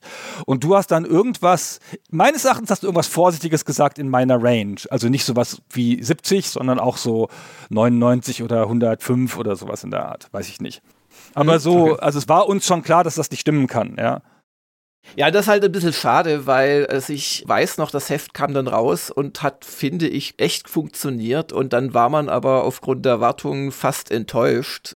Obwohl, wenn man sich mal umgeguckt hat, das ein toller Launch gewesen ist. Also ja, also dass wir das überhaupt fertig gekriegt haben, dass es auch so produktionsmäßig und vertriebsmäßig gut positioniert war. So, ich glaube, wir haben von der ersten Auflage, von der ersten Ausgabe um die 66.000 Stück verkauft dann irgendwie von der nächsten 75, dann 83.000, was schon echt in die richtige Richtung ging. Obwohl der Einführungspreis war ja nicht so lang, das war nur die Erstausgabe, oder? War der länger? 2,99 mit DVD? Nee, nee, nee, das waren die ersten, ah, okay. ich, ich, komme gleich dazu, zu diesem Aspekt, das waren die ersten drei Ausgaben ähm, und mit der vierten Ausgabe hat man sich dann entschieden, den Einführungspreis zu kappen, also von 2,99 dann direkt auf 4,99 zu gehen und meines Erachtens hat das dem Heft das hm. Genick gebrochen. Das kam zu früh, das war zu krass, der Sprung. Mhm. Man hätte auch erstmal. Wir wollen nicht vergessen, die super erfolgreiche GameStar war ey, noch fünf Jahre am Markt noch billiger als die PC Games. Ja, ja, ja. Aber wir wollen auch nicht vergessen, weil ich habe was ganz Ähnliches erlebt in meinen ersten Monaten. Mir wurde gesagt, wir ziehen die Vollversion durch, also jetzt bei GameStar, ah, ja. bis die Konkurrenz am Boden liegt. Und nach drei Ausgaben wurde mir gesagt, ja, wir lassen es die Vollversion. ja. ja, genau. Ah, das stimmt, das war der Mon Monkey Island Höhepunkt und danach wurde es schwierig plötzlich, ne? Ja, genau. ja, ja, genau. Also so war es jedenfalls bei uns auch. Und dann ist es ist die Auflage eingebrochen und hat diese 83.000, glaube ich, dann zu Lebzeiten nicht mehr erreicht. Aber die GamePro gibt es aber auch heute ja immer noch. Also ja, genau. Also die hat sich dann auch dann so eingeschuckelt. Ja, das war ja auch kein so teures Heft und keine so riesige Redaktion. Und der Anzeigenverkauf lief super am Anfang, möglicherweise wegen der fehlenden IVW-Zahlen. Und so wie ich das gehört habe, hatte das Heft im Wesentlichen den Return of Invest, also die, die Entwicklungskosten schon wieder raus nach dem ersten ja. Jahr. Ich bin sicher, der Kielmann hat dann immer die Schätzung von Stefan Scherzer erzählt als verkaufte Auflage oder so. Aber wir müssten jetzt auch mal durchs Heft ja, genau. finde ich. Ja, go. Wir reden die ganze Zeit Zeit, über Impressi. Vor allen Dingen, es war gar nicht leicht, an einen Scan zu kommen, denn während die GameStar wirklich vorbildlich, wenn auch im Bezahlbereich, aber immerhin, wirklich die komplette Geschichte archiviert hat, habe ich also es zum Beispiel nicht geschafft, irgendwo die galen PDF der ersten GamePro aufzutreiben. Aber Gunnars Privatarchiv sozusagen. Also es sind auch bei den Scans teilweise noch Finger im Bild, weil du, du hast das selbst mal auf den Scanner gelegt? Nee, das habe ich, hab ich, wir haben ja diese Ausgabe in unserem Format Heftkritik ähm, hinter der Paywall schon besprochen. Also die ist noch nicht erschienen, aber die mhm. erscheint jetzt demnächst. Dafür habe ich diesen Scan gemacht, den, den du jetzt siehst, mit den, mit den Fingern den mache ich, glaube ich, nochmal bei Gelegenheit, wenn wir das unseren Usern geben. Aber das war halt schnell, damit wir ja. darüber sprechen können, weil der Christian hatte logischerweise auch keinen Scan und so. Das war, ich habe, ist einfach meine Ausgabe noch von damals. Also meine eine, die sieht schon nicht mehr so gut aus. Ja, und fangen wir beim genau. Titelbild an. Da habt ihr wohl drauf geachtet, vermute ich mal. Äh, große Startauflage, wie wir jetzt wissen. Es sollte ein Massenmarktthema sein. Videospiele, Entertainment und vielleicht auch noch eine Multiformat Titel und dann seid ihr bei James Bond gelandet, oder? Ja, Multiformat war wichtig. Wir hatten gedacht, also die Planung lief auf GTA Vice City mhm. und den Test. Wir hatten gehofft, wir kriegen den ersten Test zu Vice City hin. Nicht, weil wir so Hammer-Kontakte hatten oder irgendwelche anderen Möglichkeiten, sondern weil wir dachten, wir passen gerade so vom Erscheinungstermin so, dass wir die Testversion als erste ah. kriegen könnten. Das hat aber leider nicht geklappt. Das wäre natürlich der Hammer gewesen. Da wäre es uns auch egal gewesen, ob es Multiformat ist. Und dann hatten wir kein starkes Thema. Und das Nightfire ist ja auch nur so mittelmäßig. So. Und das Nightfire ist so ein okayes Spiel, aber halt nur James Bond, aber immerhin bekannt.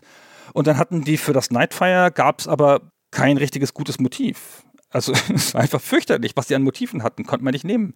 Und dann haben wir diesen Pierce Brosnan genommen, hm. das ist ein Filmmotiv von dem, von, dem, von dem Film, der zwei Jahre vorher kam.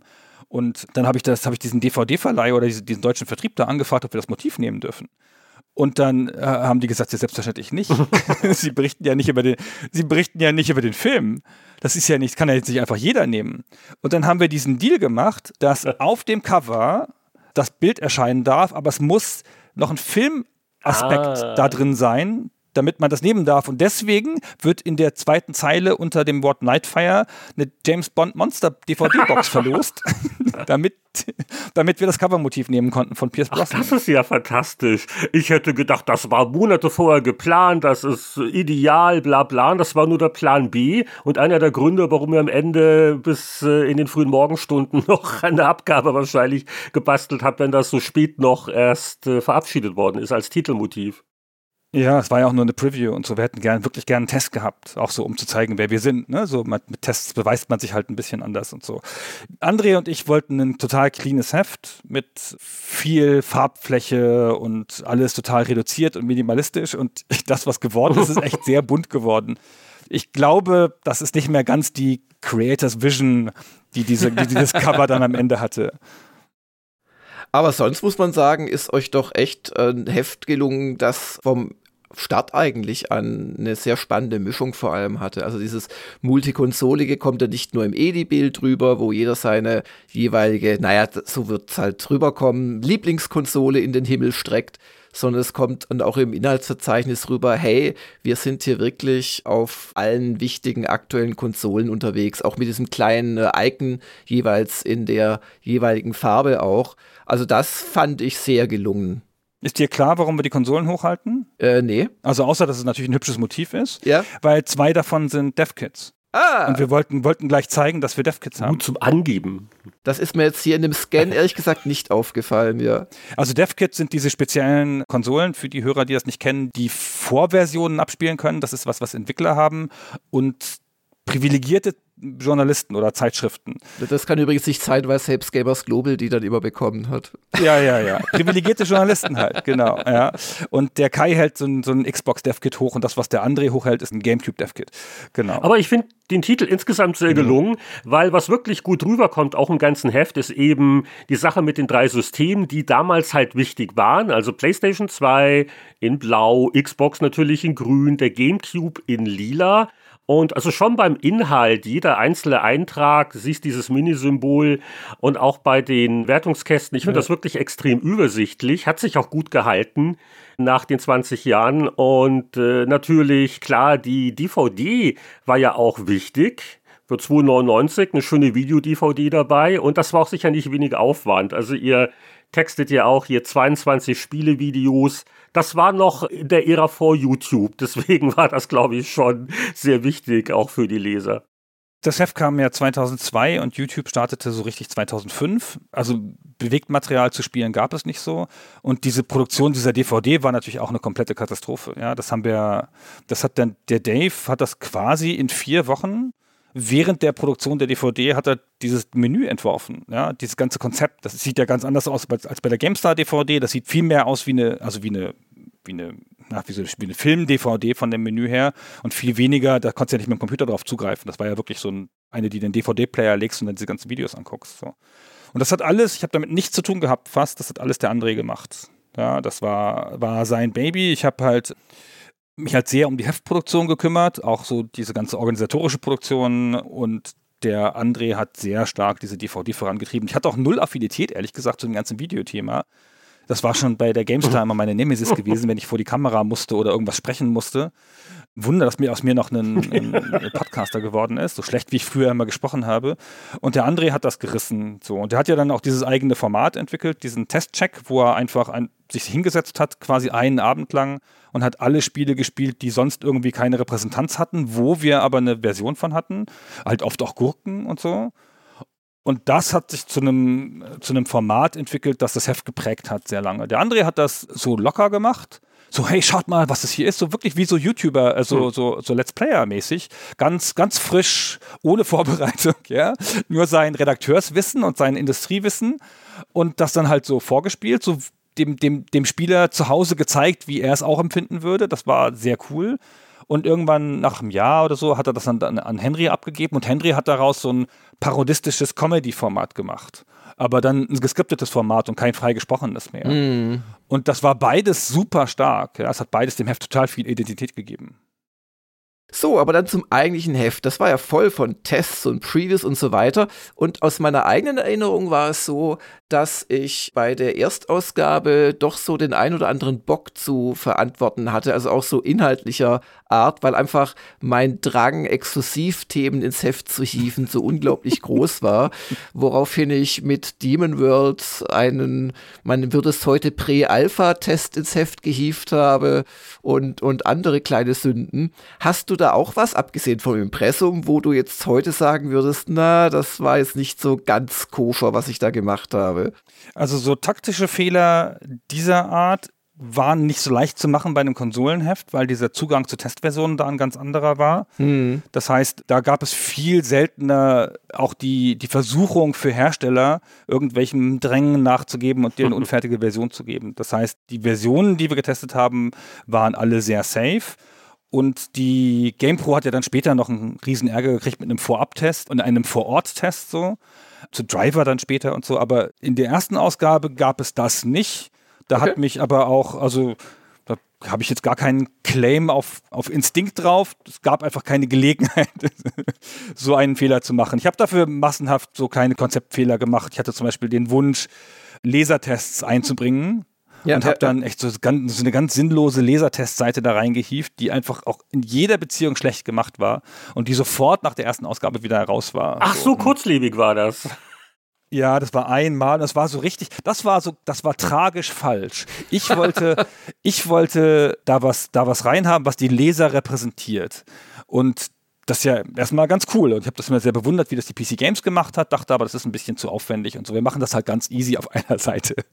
Und dann waren da so drei Nasen und die haben dann halt gespielt und das war halt alles auch nicht so toll und so. Und dann habe ich da so eine halbherzige Seite draus, draus geschaffen und dann haben sich die Leser richtig beschwert und haben gesagt, diese drei Idioten repräsentieren uns nicht.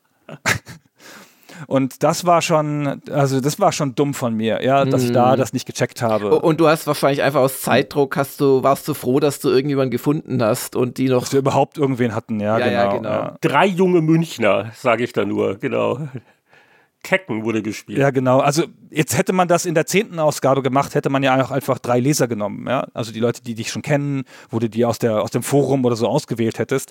Aber wir mussten die ja quasi von der Straße rekrutieren. hey, hey, willst du Tekken mit mir spielen, Bu? Die Fanchecker. es sind aber auch, muss ich sagen, ganz interessante Menschen, die da abgebildet sind. Ja, ja, das, äh, ja, das war, das war, das war einfach falsch und hat auch echt dem Heft nicht geholfen. Ja. Und, und, und, waren die vielleicht auch zu jung? Was ist denn damit eigentlich gewesen? Natürlich war ja GamePro ein bisschen jünger konzipiert als die GameStar, aber habt ihr da eine Diskrepanz gehabt zwischen dem, wo du und andere und die anderen dachten, für die schreiben wir und was ihr dann festgestellt habt äh, in den ersten Monaten, wer euch tatsächlich gekauft hat? Das weiß ich gar nicht mehr so genau. Ich glaube, also wir haben ja auch versucht, wie die GameStar auch, so ein bisschen universellen Anspruch zu haben. Wir haben ja nicht geduzt zum Beispiel, sondern geirrt. Und Ja, aber auch ja. nicht gesiezt, um, um weder die ganz Jungen noch die ganz Alten auszuschließen und so, sondern halt so versucht, so eine neutrale Ebene da zu haben. Und also, wenn wir irgendwann eine Diskrepanz hergestellt haben zwischen den tatsächlichen Lesern und uns, dann war es eher so das, das klassische Überoptimieren in die Richtung der lauteren Leser. Also ich habe das Gefühl, wir sind eher noch freakiger geworden über die Zeit, wo wir am Anfang, ein bisschen auch aus der GameStar-Tradition kommend, eigentlich ein Heft machen wollten, das deine Oma lesen kann. Und dann hat uns aber die Leserschaft und auch der Wunsch der Redaktion, Redaktionen sind ja immer so ein Tick freakiger als die Leser oder einen Tick tiefer drin, logischerweise. Und ich glaube, wir haben es dann vielleicht ein bisschen überoptimiert in Richtung der bestehenden Leser. Hm. Darf ich äh, mal fragen, warum Commandos 2, was ja auf dem PC natürlich ein Hitprogramm gewesen ist, auch gerade für die Gamestar-Redaktion, warum da dann eine relativ, ja, mäßige 72 Prozent Das ist drunter doch stand? Gut begründet. Wenn ich lese, war das die Steuerung, oder? Ja, genau. Wir haben immer, wie ich finde, die vom PC kommenden Spiele, durchaus auch wegen mir, ernsthafter behandelt als andere Konsolenhefte und die auch in der Tendenz höher getestet, also mit höheren Mhm, Wertungen. Und ich mhm. glaube auch, dass die 72 für Commandos eine hohe Wertung war Im, im Vergleichsfeld im Vergleich zu anderen Heften. Maniac und so weiter, ja. Genau. Ich fand, das Spiel funktionierte ganz gut, wenn man vom PC kam, wusste, wie man das spielt und dann halt die Unzulänglichkeiten abgezogen hat, die die Konsolensteuerung dafür gehabt hat. Ja, ja, wenn du dich diesem Thema genähert hast, als Konsolenspieler von null, ist das, glaube ich, ein relativ dysfunktionales Spiel gewesen. Mhm. Aber ich darf Gunnar Lott zitieren, die PS2-Steuerung schafft mich. Also das ist schon eindeutig. Ja, ja, es ist schon mühsam. Ich brauche vier Hände, steht drüber, genau. Ja. Das hat einfach zu viele Elemente. Es war ja wohl jetzt auch ein Monat, wo so die ganz großen Testgranaten dann eben nicht kamen. Das hat vorhin schon gesagt, ihr hattet auf das neue GTA vergeblich gehofft gehabt. Und äh, es gibt dann so Perlen wie äh, irgendein Beachvolleyball vor GameCube noch mit 84 Prozent. Und wenn ich mich aber nicht täusche, basierend auf den Scans, die uns vorliegen, die höchste Wertung im Heft, die gab es für ein Game Boy Advance Spiel. Und der, der Game Boy Advance, den habt ihr ja, das war ja damals eine neue Mobilkonsole, ein neues System. Den habt ihr, ich glaube, ähnlich wie die Maniac, so ein bisschen an eigenen Tisch gesetzt, aber er hat so seine eigene Rubrik gehabt, ne? Aber weil einfach die Überschneidung gegen Null ging zwischen Heimkonsolenspielen und GBA-Titeln. Genau. Das heißt, selbst wenn es gleiche, also wenn es, wenn es Game Boy-Versionen gab von Konsolentiteln, waren die ja inhaltlich anders. Das heißt, Hm. du konntest die nicht in diesem Dreier-System testen oder wir haben ja immer versucht, alles, immer die Versionen zusammenzuführen und immer zu sagen, alle Titel sind Multiformat. Irgendwie sind die Multiformat alle. Und der Game Boy passte da halt einfach nicht rein. Deswegen haben wir den, ich finde schon ernsthaft behandelt, aber halt in einem gesonderten Heftteil getestet. Und das Spiel, das du ansprichst, war äh, Castlevania Harmony of Dissonance mit 91 Prozent. Und das war ja auch sensationell. Also Absolut. Hast du diese, diese Sammlung von Konami, die, glaube ich, letztes Jahr rauskam, mal gespielt, wo sie die alten GBA-Dinger neu aufgelegt haben? Nee, habe ich nicht. Ah, Ach, toll. Also, also, also das macht so viel Freude immer noch, die Hm. wieder zu spielen. Jetzt geht's halt auf dem PC mit Speicherkomfort. Ja, oder Playstation habe ich es gespielt, genau. Mhm, ja, ja, ja. ja, sehr zu empfehlen. Kurz zu Castlevania. Wer war der Tester? Weil, oder habe ich nicht richtig hingeguckt? Bei den GBA-Tests, da stand der Tester nicht dabei. Genau, weil wir die Tester, ähm, das lag, es ist ein Layout-Problem, weil wir die Tester nicht identifiziert haben mit einem Kürzel am, am Ende des Textes, so wie bei der GameStar, sondern mit einer vollen Namensnennung im, im, in der Subhead oder im, im Intro hieß das, glaube ich, bei GameStar, genau. Also in diesem A- Anlauftext. Da stand immer dann drin getestet von Kai Schmidt oder so. Und den gab es halt nicht bei diesem, Genau. genau. Dieses, dieses Seitenformat hatte das nicht, dann konnte man das nirgendwo mehr hinschreiben. Tut mir auch leid. Ja, das war, glaube ich, das weiß ich nicht mehr, wer das war. André wahrscheinlich. Guter Ja. Geschmack. Also ich wollte gerade noch hinweisen, es gab durchaus äh, andere, auch gute Wertungen, Turok Evolution 81 Prozent. Also da muss man jetzt nicht sagen, dass da nur Pleiten oder so drin getestet worden wären. Was mir auch echt gut gefällt, damals glaube ich, äh, ja, fand ich es nicht zu super oder zu verspielt, aber ich finde, diese Cartoon-Porträts haben sich unheimlich gut gehalten Ja. und haben auch echt gut gepasst damals schon. Stilvoll. Witzig, Ja. aber, aber nicht zu doof. Genau richtig. Aber eine Frage habe ich noch zur Seite 100, lieber Gunnar. Da habt ihr nämlich 397 Spiele im Testüberblick und das war ja auch so eine Geschichte, die, die hatten wir bei GameStar am Anfang gemacht. Du warst jetzt bei GameStar erst nach ein paar Monaten gekommen. Ich glaube, das hattest du gar nicht mitbekommen, wie wir uns nee. da gequält haben, diese Test- Top 100, glaube ich, Listen für jedes Genre zu machen.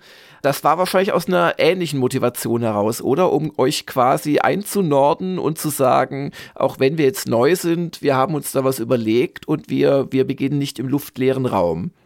Ganz genau. Also es gibt ja, also Tests sind ja, äh, Tests mit, mit Prozentwertung sind ja, wenn wir ehrlich sind, ja Unsinn außer in Relation zu anderen Tests. Und das ist ja das, wo die Testwertungen geerdet werden und festgestellt werden. Und äh, wenn du es nicht vergleichen kannst, dann ist die zu sehr im luftleeren Raum. Und deswegen haben wir das gemacht. Auch wir wollten auch, also das Heft schreit ja an allen Ecken und Enden, gibt es lauter kleine Elemente, die schreien, wir sind voll erfahren, wir sind nicht neu.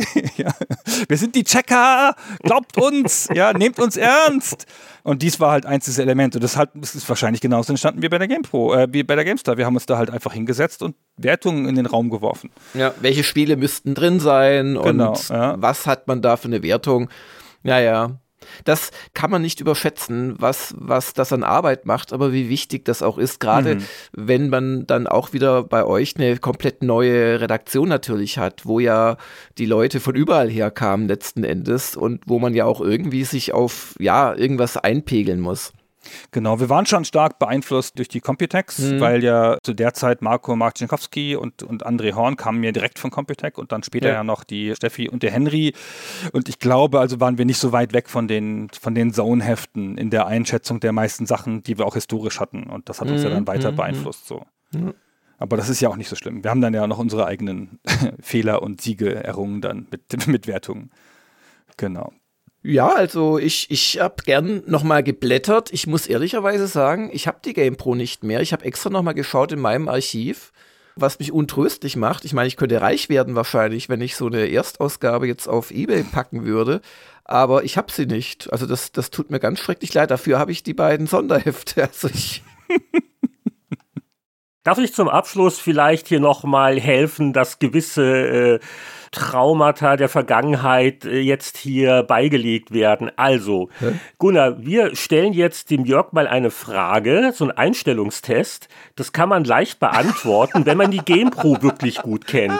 Und meine Frage lautet, was lag vor 20 Jahren im Kühlschrank von Gunnar Lott? Steht nämlich auf ähm, der Teamseite. Bananenmus und ich bin gerade verzweifelt am Scrollen. Stracciatella-Joghurt. ah, fast. Können wir so halb noch durchgehen lassen, oder Gunnar? ja, das geht. Das ist nah dran genau. sogar. Ja. Ja, gut, also, also herzlichen Dank, dass du dir die Zeit genommen hast und dass du den Scan auch mit uns geteilt hast. Ansonsten wäre das auf Ebay teuer geworden. Genau. Ja, vielen Dank, dass ich hier sein durfte und nochmal aus, de aus dem Nähkästchen plaudern konnte und dass Jörg noch so ein paar Sachen klargestellt hat. Da muss ich noch ein bisschen drüber blicken vielleicht. Immer im Hinterkopf behalten, dass ab dem spätestens 50. Lebensjahr das Erinnerungsvermögen rapide den Bach hinabgeht. Ich hatte erst einen Podcast, wo sich Toni Schweiger erinnert hat, dass er mit mir zusammen Chefredakteur von GameStar gewesen ist. Ja, guck mal an. ja, fast, oder? Ja, fast. Ja. Okay. Das machen wir dann in einer der äh, zukünftigen Folgen, wo es jetzt da, dann, wenn man mit, mit Tonio und Andreas von Lepel zusammen dann nochmal diese Ecken ausleuchten. Nein, okay. Oh ja, ne, ernsthaft, da hätte ich total Lust drauf, das wird lustig. Ja, okay. Ja, also, Gunnar, auch von mir vielen, vielen Dank. Das war sehr erhellend und hat meine Erinnerung aufgeweckt wieder. Und ich muss echt sagen, die GamePro war ein schön designtes, gut konzipiertes Heft, ja. trotz irgendwelcher Anfangsschwierigkeiten. Aber da habt ihr einen richtig, richtig guten Job gemacht war auch grundsätzlich damit. Jetzt kann ich es mit ein bisschen, bisschen Distanz sehen. So, ja. Die ersten Jahre war es schon, fand ich das schon sehr schwierig, was in, ersten Jahr, in der ersten Zeit schiefgegangen ist. Man hat dann halt aufgeblättert und nur die Fehler gesehen. Ja, ja. So, ne? Das ist ja Ist ja klar. Ja, aber da ist man selbst auch immer kritischer ja. als andere. Das, ja, oder man, man hat die Kritik von allen möglichen anderen summiert und so, aber das, also, also das, das Heft hat sich nicht deswegen nicht so super toll verkauft, weil da irgendwelche Fehler drin waren. Das war einfach der deutsche Markt und ich glaube auch ernsthaft nach all den Jahren, dass IDG, wie du es ja auch geschildert hast, das so ein bisschen hat verhungern lassen zu früh. Das ist eigentlich jammerschade. Ja, ich glaube, wir hätten eine stärkere Position gehabt, wir hätten was noch ein Jahr durchgehalten. So. Ja, ja oder, mit dem Preis einfach. Genau, ja. ja. und dann mal gucken und so. Aber naja, mhm. Mai, es ist wie es ist und es gibt es ja noch. Ich meine, kann ja, ja, auch nicht jeder sagen von sich, ne, dass, dass das Heft, das er mal gegründet hat. Meine alten Hefte haben sie alle schon längst eingestellt. Also, ja. erzählst du das? Genau, ja. Na gut. Ja, Gunnar, dann dir noch einen äh, schönen Abend und vielen Dank, dass du da gewesen bist. Vielen Dank und tschüss. Ja, und weiter geht's in der Zeitreise im Jahr 1992, es sei denn, ihr gehört zu den Patreon-Unterstützern des Spieleveteranen-Podcasts, die müssen jetzt oder dürfen auch nachsitzen im Jahr 2002. Da kommt ja dann auch noch die GameStar an die Reihe als Bonussegment. Wir befinden uns jetzt im September 1992 und blättern in der Powerplay 10, die an diesem Monat an den Kiosken war. Und da lauert ja was auf dem Ast, ein etwas ungewöhnlicher Titel. Ich äh, habe ihn spontan als Bäh eingestuft, weil der Grafikstil und die Farben, ich, ich weiß nicht so recht. Was hältst du denn davon? Mir hat es ausgesprochen gut gefallen. Es ist so eine Art, ja, böser Hofnarr, der an einem Ast hängt und sehr fies nach unten schaut und da ist ein argloser Minnesänger mit seiner Klampfe. Ist das der, der, der Brandon, ne? Das war doch der Held, der Gute. Ja, ja, wahrscheinlich von äh, Legend of Kyrandia. Und ich finde das Cover interessant, weil es mal kein AD&D ist. da hast du recht. Und weil es sehr grün ist, das, das Blattwerk außenrum. Ich finde es einfach mal erfrischend anders, aber ja. Ja, stimmt auch wieder. Also der, der guckt halt weg von uns nach unten und die Perspektive muss man erstmal kapieren, sonst denkt man, das ist so ein Mini-Mensch neben ihm. Nee, nee, der ist unter ihm, der Brandon. Ich finde es ein schönes Cover. Die Perspektive haben sie auch gut hingekriegt. Ich glaube, durch die, die leichte Unschärfe, das ist ein bisschen blasser, ne, der Untergrund. Und ja, da, ja, ja, ja. Ja, ja, also zwar kein D&D-Artwork auf dem Titel, aber die Fragestellung, die ist auf jeden Fall auch hier wieder angebracht. Also, äh, welches Spiel soll es denn sein? Ganz auffällig ist unten Psychnosis als Firmenname, sogar das Firmenlogo verwendet. Das würde ich sehr tadeln, das macht man nicht. Hm. Wir sind hier nicht die Hauszeitung von Psychnosis. Es sieht halt immer wie Werbung aus, ja. Aber die damalige Chefredaktion war da weniger empfindlich, war auch eine längere Berichterstattung, Besuch vor Ort und das erste noch sehr frühe Bild von Lemmings 2 war auch dabei. Aber dazu gehört unser Hofner nicht, auch nicht zur Kerkerparty auch nicht zu Task Force 1942. Hey, hat man nicht gerade über ein 1942-Spiel gesprochen gehabt ja. bei, der, bei der GameStar? Nein, in der Mitte ist ein Titeltextblock, die Dachzeile heißt Adventure Marathon und darunter groß hervorgehoben ist wieder ein anderes Spiel, nämlich Sherlock Holmes. Aber dann zwei Reihen weiter drunter ist dann auch mal klein Legend of Kyrandia erwähnt, ja. das erste Adventure einer Trilogie von Westwood. Und ein schönes Spiel, aber ich bin schon ein bisschen fassungslos, wie es immer wieder den jeweiligen äh, Titelmachern gelang, dieses Suchspiel, das du gerade schön beschreibst, immer wieder hinzukriegen, statt dass man einer einfachen Regel folgt, das größte Thema hat das Titelbild. Aber gut, das bin ja, ja nur ich. Hat sich vielleicht einer was dabei gedacht, der Titel soll ja neugierig machen, ne? Und äh, keine Ahnung. Jedenfalls, wir haben es wieder erfolgreich aufgelöst und äh, bevor wir in den Testteil einsteigen, vielleicht ein Blick ins Editorial. Es gibt mal wieder Zuwachs. Der Christian von Duisburg. Ah. Der debütiert in der Ausgabe und ganz hübsche Fotos auch im Editorial, weil als der Christian nach München gezogen ist, da war wohl irgendwie so die Wohnung, die er sich da gesichert hat. Also auch vor 30 Jahren war der Mietmarkt in München nicht ganz unproblematisch. Und irgendwie, man kennt das sehr kurzfristig, man kann doch noch nicht rein oder vielleicht wurde noch was renoviert, ich habe keine Ahnung. Auf jeden Fall, ich zitiere, räumte er Kisten, Schrankteile, Betten und ein Fahrrad in sein neues Büro. Also zur Überbrückung. Ich weiß nicht, ob das so ganz legal war. Der Christian dann erstmal in, in den Räumlichkeiten des Büros. Es gibt auch ein paar schöne Fotos, vorher, nachher, bevor es dann aufgeräumt wurde. Also willkommen Christian von Duisburg in dieser Powerplay-Ausgabe. Ja, und das ist eine volle Ausgabe.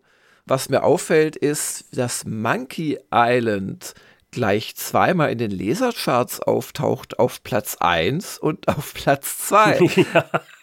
Es war nochmal zur Verdeutlichung, wie sehr Deutschland wirklich ein Monkey Island Fanland war. Also vor 30 Jahren hatte in der Leserhitparade, die auf Postkarteneinsendungen basierte, Monkey Island 2 Monkey Island 1 äh, von der Spitze abgelöst. Und ich glaube, es geht noch eine Weile so weiter, dass äh, das wirklich die Top-Titel für unsere Leser waren. Ja, die Point-and-Click-Adventures und die beschäftigen uns auch im Testteil. Ziehen wir doch Legend of Kyrandia vor, nachdem wir das jetzt im Rahmen der Titelanalyse ja. schon angesprochen haben.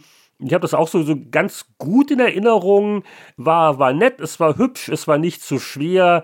Was äh, hat denn die Powerplay zu Westwoods Adventure-Debüt gesagt? Interessanterweise schon mal ein Prozentpunkt mehr als dann das ja deutlich größer auf dem Titel platzierte Sherlock Holmes bekommen hat. 86 Prozent für die PC-Fassung und Michael Hengst lobpreiste. Die Kyrandia-Reihe könnte zur echten Konkurrenz für die renommierten Adventure-Firmen werden. Zwar ist das Grundprinzip des Abenteuerneulings gnadenlos abgekupfert, Anleihen bei LucasArts und Sierra sind unübersehbar, trotzdem verbreiten Brandon und Co. ein eigenständiges Flair. Und ein bisschen weiter unten noch. Der Verzicht auf jegliche Icons und Auswahloptionen mag für den Adventure-Einsteiger famos sein. Wackere Altmeister des Genres vermissen ein gewisses Maß an Handlungsfreiraum. Das finde ich ganz interessant, das hatte ich gar nicht mehr so im Kopf. In der Hinsicht war das erste Kyrandia wohl schon recht fortschrittlich, ne? weil also so die, die aktuellen modernen Point-and-Click-Adventures, die sind da ja auch sehr reduziert. Und Verzicht auf jegliche Icons, ja, aber ich habe es auch nicht mehr so gut im Kopf. Vielleicht 86 Prozent, ja, ja, kam jetzt fast ein bisschen hoch vor. Wobei meine Erinnerungen sind vielleicht auch geprägt von Boris Schneider, denn wir hatten dann die CD-ROM-Umsetzung, die später rauskam, in der PC Player 894 getestet. Und dann zitiere ich da mal kurz draus, da schrieb der Boris, das Adventure ist bis auf ein enttäuschendes Finale immer noch gut, die Charaktere, insbesondere der fiese Malcolm, machen das Spiel selbst für Profis interessant die alle Puzzles im Handumdrehen lösen und Boris war das dann etwa ein Jahr später immerhin noch 77 Prozent wert. Ja, und der erwähnte Malcolm, das war der gerade auf dem Titelbild vom Ast lugende Hofnarr, nur um das auch noch ja. klarzustellen. Ich habe irgendwie den zweiten Teil noch am besten in Erinnerung, das Hand of Fate. Wahrscheinlich hätte ich es selbst getestet dann, aber da kommen wir ja, auf die ja, nächsten Jahre sicher noch drauf zu sprechen. Ja, und dann hat sich unser Neuzugang gleich ein Pfeifchen zurecht gemacht und seine Lieblingsmütze aufgesetzt, denn der andere große Adventure-Test war The Lost Files of Sherlock Holmes. Ein Titel, den ich auch noch in Erinnerung habe, das war schon von Electronic Arts veröffentlicht. Ein sehr solides äh, Point-and-Click-Adventure. Alles ein bisschen ernsthafter natürlich als das so eher juxige Kyrandia. Und äh, der Christian von Duisburg wurde also gleich damit beauftragt, denn wie er in seinem Meinungskasten schreibt, war er ja quasi vom Fach. ja, als Holmes-Fan, stopf meine Pfeife, Watson, bin ich von Electronic Arts Version des cleveren Superschnüfflers begeistert. Mag Michael über mangelnde Logik meckern, ich finde, dass die Puzzles einem echten Kriminologen durchaus gerecht werden. Auch die Technik verdient bei mir die Note 1. Noble Grafik sorgt für London-Stimmung, Musik und Sprachausgabe für noch dichtere Atmosphäre. Jeder Softwaredetektiv, der etwas auf sich hält, kommt um dieses kriminalistische Feuerwerk nicht herum. Der Michael, der hier angesprochen wird, war natürlich der Michael Hengst, sehr adventurefreudig, auch in diesem Monat. Der Christian von Duisburg hatte sein Supergesicht halt gemacht und der andere Meinungskasten von Michael, da war es nur in Anführungszeichen gut. Aber ja, so sind die Geschmäcker dann halt unterschiedlich. Einig waren wir uns aber alle bei der Beurteilung eines Spiels, dass die Hardware seiner Zeit wirklich gefordert hat. Ich erinnere mich wirklich noch daran an ein, irgendein PC, was ein Upgrade oder hatte ich einen neuen PC? Also irgendwas war, ich glaube, mein erster 486er, etwa zu der Zeit. Und das war das erste Spiel, was ich darauf laufen lassen wollte, weil oh, ist der Bildaufbau auf einmal so schnell. Und wer jetzt an Origin denkt, also es gab ja noch keinen Strike Commander, aber vor 30 Jahren das War A-Spiel, mit dem man den Leuten beweisen konnte, warum es eine sinnvolle Investition war, Tausende und Tausende hier in den PC zu stecken, damit alles noch schneller und schöner läuft. Es war eine Golfsimulation. Und die war ja auch gar nicht so neu, denn Links von Access Software gab es ja schon, aber das war jetzt Links 386 Pro. Da haben wir es jetzt, das 86er Spiel. Das war eine leicht erweiterte Version, die eben nur auf den damals doch noch relativ neuen 386er oder besser Prozessoren lief. Und wenn sie ehrlich gewesen wären, hätten sie es eigentlich links 486 Pro mm. genannt. Denn auf dem 386er. Darauf lief es dann, gell? Genau, mit Hängen und Würgen. Und es kam so ein bisschen so Qualm hinten am, am Prozessor raus. Also das war zu der Zeit ein echtes Erlebnis. Vielleicht hat das ja sogar den Jörg Langer fasziniert und der wurde dann zum Sportspielfan wegen Links. Oh, ich habe ja früher schon auch Leaderboarden so gespielt, aber zu der Zeit war die Begeisterung vorbei und ich habe Links äh, jetzt nicht als links liegen lassen. ja, ich habe links, links liegen lassen, genau. Genau, aber du hast Leaderboard erwähnt, gutes Stichwort, darf man nicht vergessen, weil Access Software, das, das war dasselbe Studio. Also, das war quasi die Leaderboard, die nächste Generation. Und beim Stöbern in den alten Jahrgängen habe ich ja also so alle möglichen Leute gefunden, die das mal getestet haben. Aber schön der Reihe nach beginnen wir ordentlich hier in der Powerplay. Da ist der Haupttester, der Martin Gatsch. Kompetenter und komplexer kann man ein Golfspiel im Moment nicht aufbereiten. Richtig Spaß habt ihr mit Links 386 Pro allerdings erst mit 33 MHz und 4 MB RAM aufwärts. Ich glaube, Turnschuhe haben heute 33 MHz und 4 MB RAM. Liegt ihr drunter, könnt ihr zwischen zwei Schlägen eine Kaffeepause machen. Zudem solltet ihr euch darüber im Klaren sein, dass der reine Spielspaß bei der neuen Version nicht viel größer ist als beim Original. Trotzdem, mit Links 386 geht für jeden Bildschirmgolfer ein Traum in Erfüllung. Ja, und die Kaffeepause bezieht sich natürlich auf den Bildaufbau. War ja schon bei ja. Leaderboard C64 so, das dauert immer so ein bisschen, bis dann nach dem Abschlag die neue Perspektive so zusammengemixt wurde. Und bei der doch sehr aufwendigen Grafik war das hier auch ein bisschen ein Geduldsspiel, denn also damals wurde jedenfalls geschrieben, Links 386 Pro war auch das erste professionelle PC-Spiel, das nur Super VGA, also 640 x 480, bei 256 Farben unterstützte. Also wirklich sehr exklusiv. Und äh, es hatte einfach diese wirklich sehr ausgereifte Klicksteuerung und äh, die 88 Prozent, die da Martin dem gegeben hat, also das war ja eigentlich noch sehr konservativ bewertet, wie wir gleich bei anderen Publikationen merken werden. Denn ich musste das natürlich unbedingt in der DOS International testen. Das war die 1192 und da habe ich aufgerundet, da gab es 9 von 10 und ich schrieb Super VGA Bilderpracht, spezieller 32-Bit Programmcode und ein paar spielerische Finessen veredeln das anspruchsvolle Sporthighlight. Realistischer und motivierender Spielablauf mit ebenso einfacher wie variantenreicher Steuerung. Und man soll es jetzt nicht glauben, aber das war uns irgendwie so wichtig und auch so Golf allgemein, also äh, als wir so PC Player so ein bisschen auch den Verlagen äh, verkauft haben, da hieß es ja oft, ja, also nicht nur die Kinder, das ist so der, der reife PC-Spieler, der oder jemand, der vielleicht wegen Business-Kram halt einen PC hat und das sind so die Faszinationsspiele, mit denen man den vielleicht auch begeistern kann. Wir hatten dann in der PC Player Erstausgabe 1.93, also viel zu viele Seiten über Golf. Das war im Nachhinein gesehen vielleicht ein bisschen, äh, aber gut, kommen wir in ein paar Monaten noch drauf. Es war halt das, was euch fasziniert hat, mein Gott. Ja, es war halt ein bisschen so diese, dieser Zielgruppengedanke und, und überhaupt.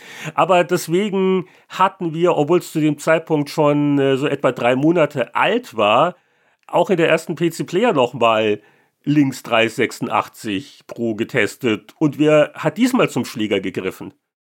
Ja, und Jörg, falls du noch Fragen hast zu Links 386 Pro, ich beantworte die gerne. War die 90 okay oder hätte man doch sogar 91 in der Player geben sollen? Oder? Oh, Heinrich, ich habe so viele Fragen. Ich habe jetzt auf eine Postkarte geschrieben, die ich in eine Flasche reingemacht habe, das dann verschlossen und vorhin hier in einen kleinen Bach neben Putzbrunn geworfen. Und ich hoffe auf eine baldige Beantwortung, wenn das denn dann bei dir ankommt. Nein, aber ich habe hier etwas, was mich fassungslos zurücklässt. Ich habe hier ein Spiel, das zwar auch nicht so toll ist, wie manche tun, aber das aus meiner Sicht vom, in dem Fall Volker Weiz, doch zu kritisch betrachtet worden ist. Und zwar Darklands. Immerhin ein Spiel, zu dem wir 2020 eine eigene Spieleveteranen-Podcast-Episode gemacht haben. Es war die Folge 168 mit Mick Schnelle als äh, Gastveteran, äh, weil äh, gut, es ist ja erst so über die Jahre so ein bisschen zum Kultklassiker geworden. Äh, ne? 30 Jahre später redet man immer leicht, aber in der Powerplay hat das Darklands, das Rollenspiel von Microprose, doch nur 62 Prozent gekriegt und Volker Weiz bemängelte, ein diffuses Gebräu von Spielelementen, die weder thematisch noch technisch zusammenpassen. Beim Kampfsystem ist die isometrische Perspektive leider nicht besonders übersichtlich geraten und auch die Balkendiagramme sind arg futzelig. Richtig überzeugen kann Darklands nur mit seinem hervorragend recherchierten geschichtlichen Hintergrund, das deutsche Mittelalter in all seinen Facetten wird lebendig. Naja, es war jetzt nicht wirklich ein historisches Spiel. Es gab durchaus auch fantastische Elemente in diesem Spiel.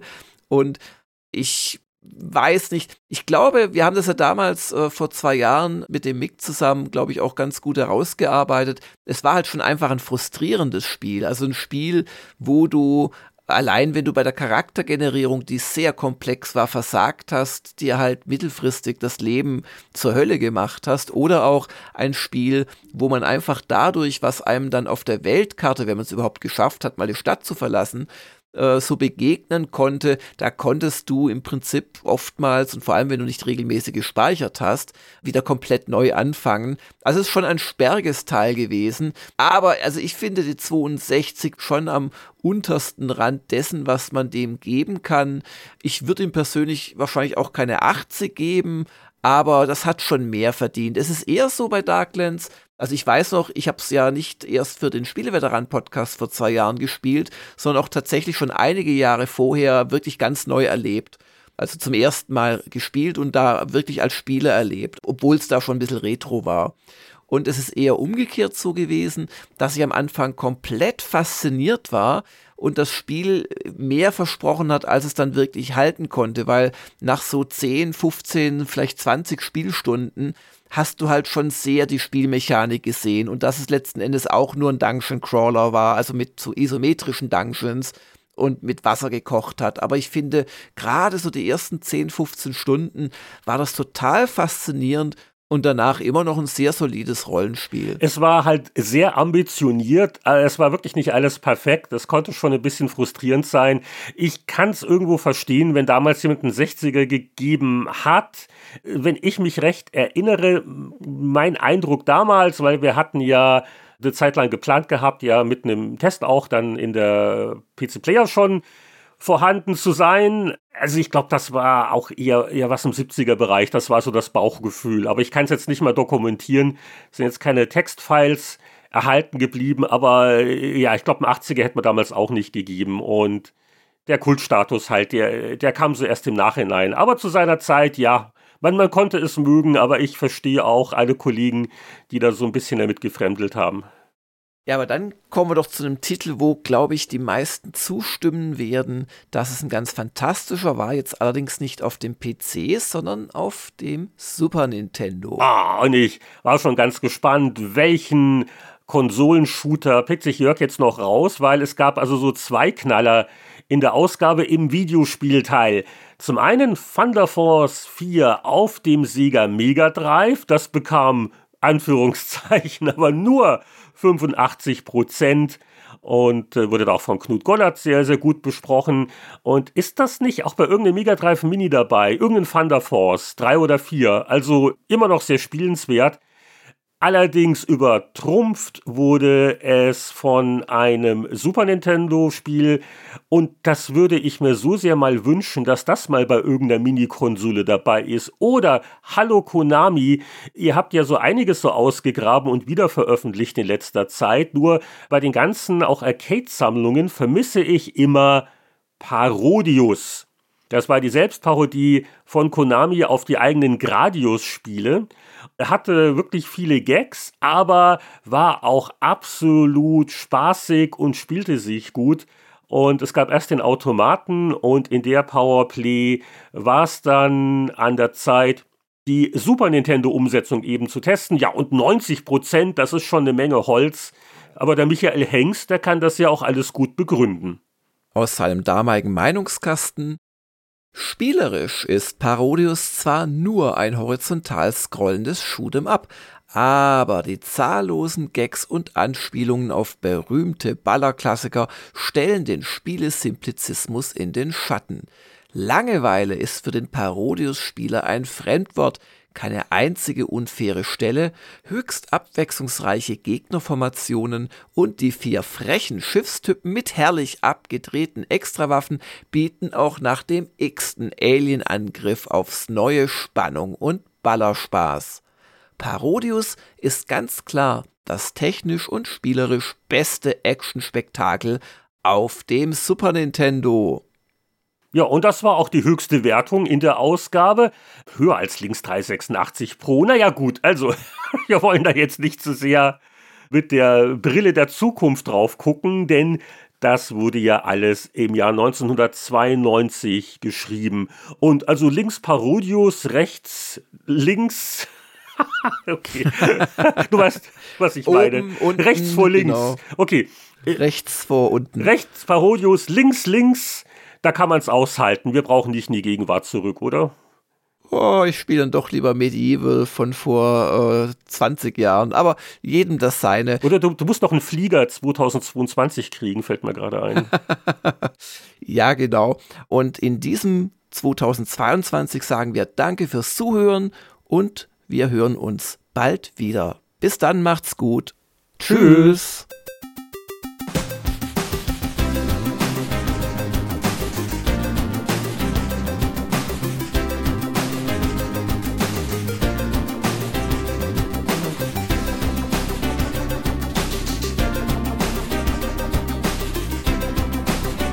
Die 286er Episode wird jetzt heruntergefahren. Die Spieleveteranen verabschieden sich und bedanken sich vor allem ganz herzlich beim heutigen Gaststar Gunnar Lott, der uns einige spannende Einblicke in die Entstehung der monatlichen GamePro gegeben hat. Und wenn es so schön ist, in alten Zeitschriften zu blättern, warum verweilt man da nicht ein wenig länger?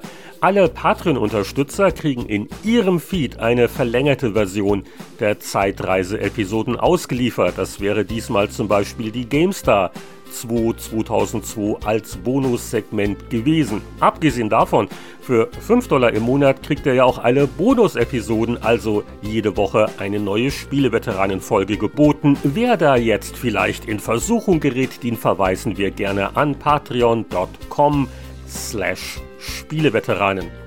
Und wer waren eigentlich gleich wieder unsere großzügigen Mäzen-Unterstützer? Na, da gucken wir doch in der Namensliste nach. Also, vielen Dank an Christian Kohlheim, Markus Werner, Champa, Marc-Alexander Grundke, Lüder Görtmüller, Pascal Turin, Mario Stritzelberger, Sören Stoneman, Alexander Schulz, Tobias Navarra, Gronk, Christian Timmer, Andreas Wander, Peter Verdi, Heinrich von Weilnau, Donkey Kong, Hans-Peter Krüger, Oliver Reynolds, Patrick Grosse, Matthias Faut, Rainer Pielmann, Julian, Frank Ridders und Daniel Frödert. Bis zum nächsten Mal alles Gute. Wir hören uns wieder beim Spieleveteranen Podcast.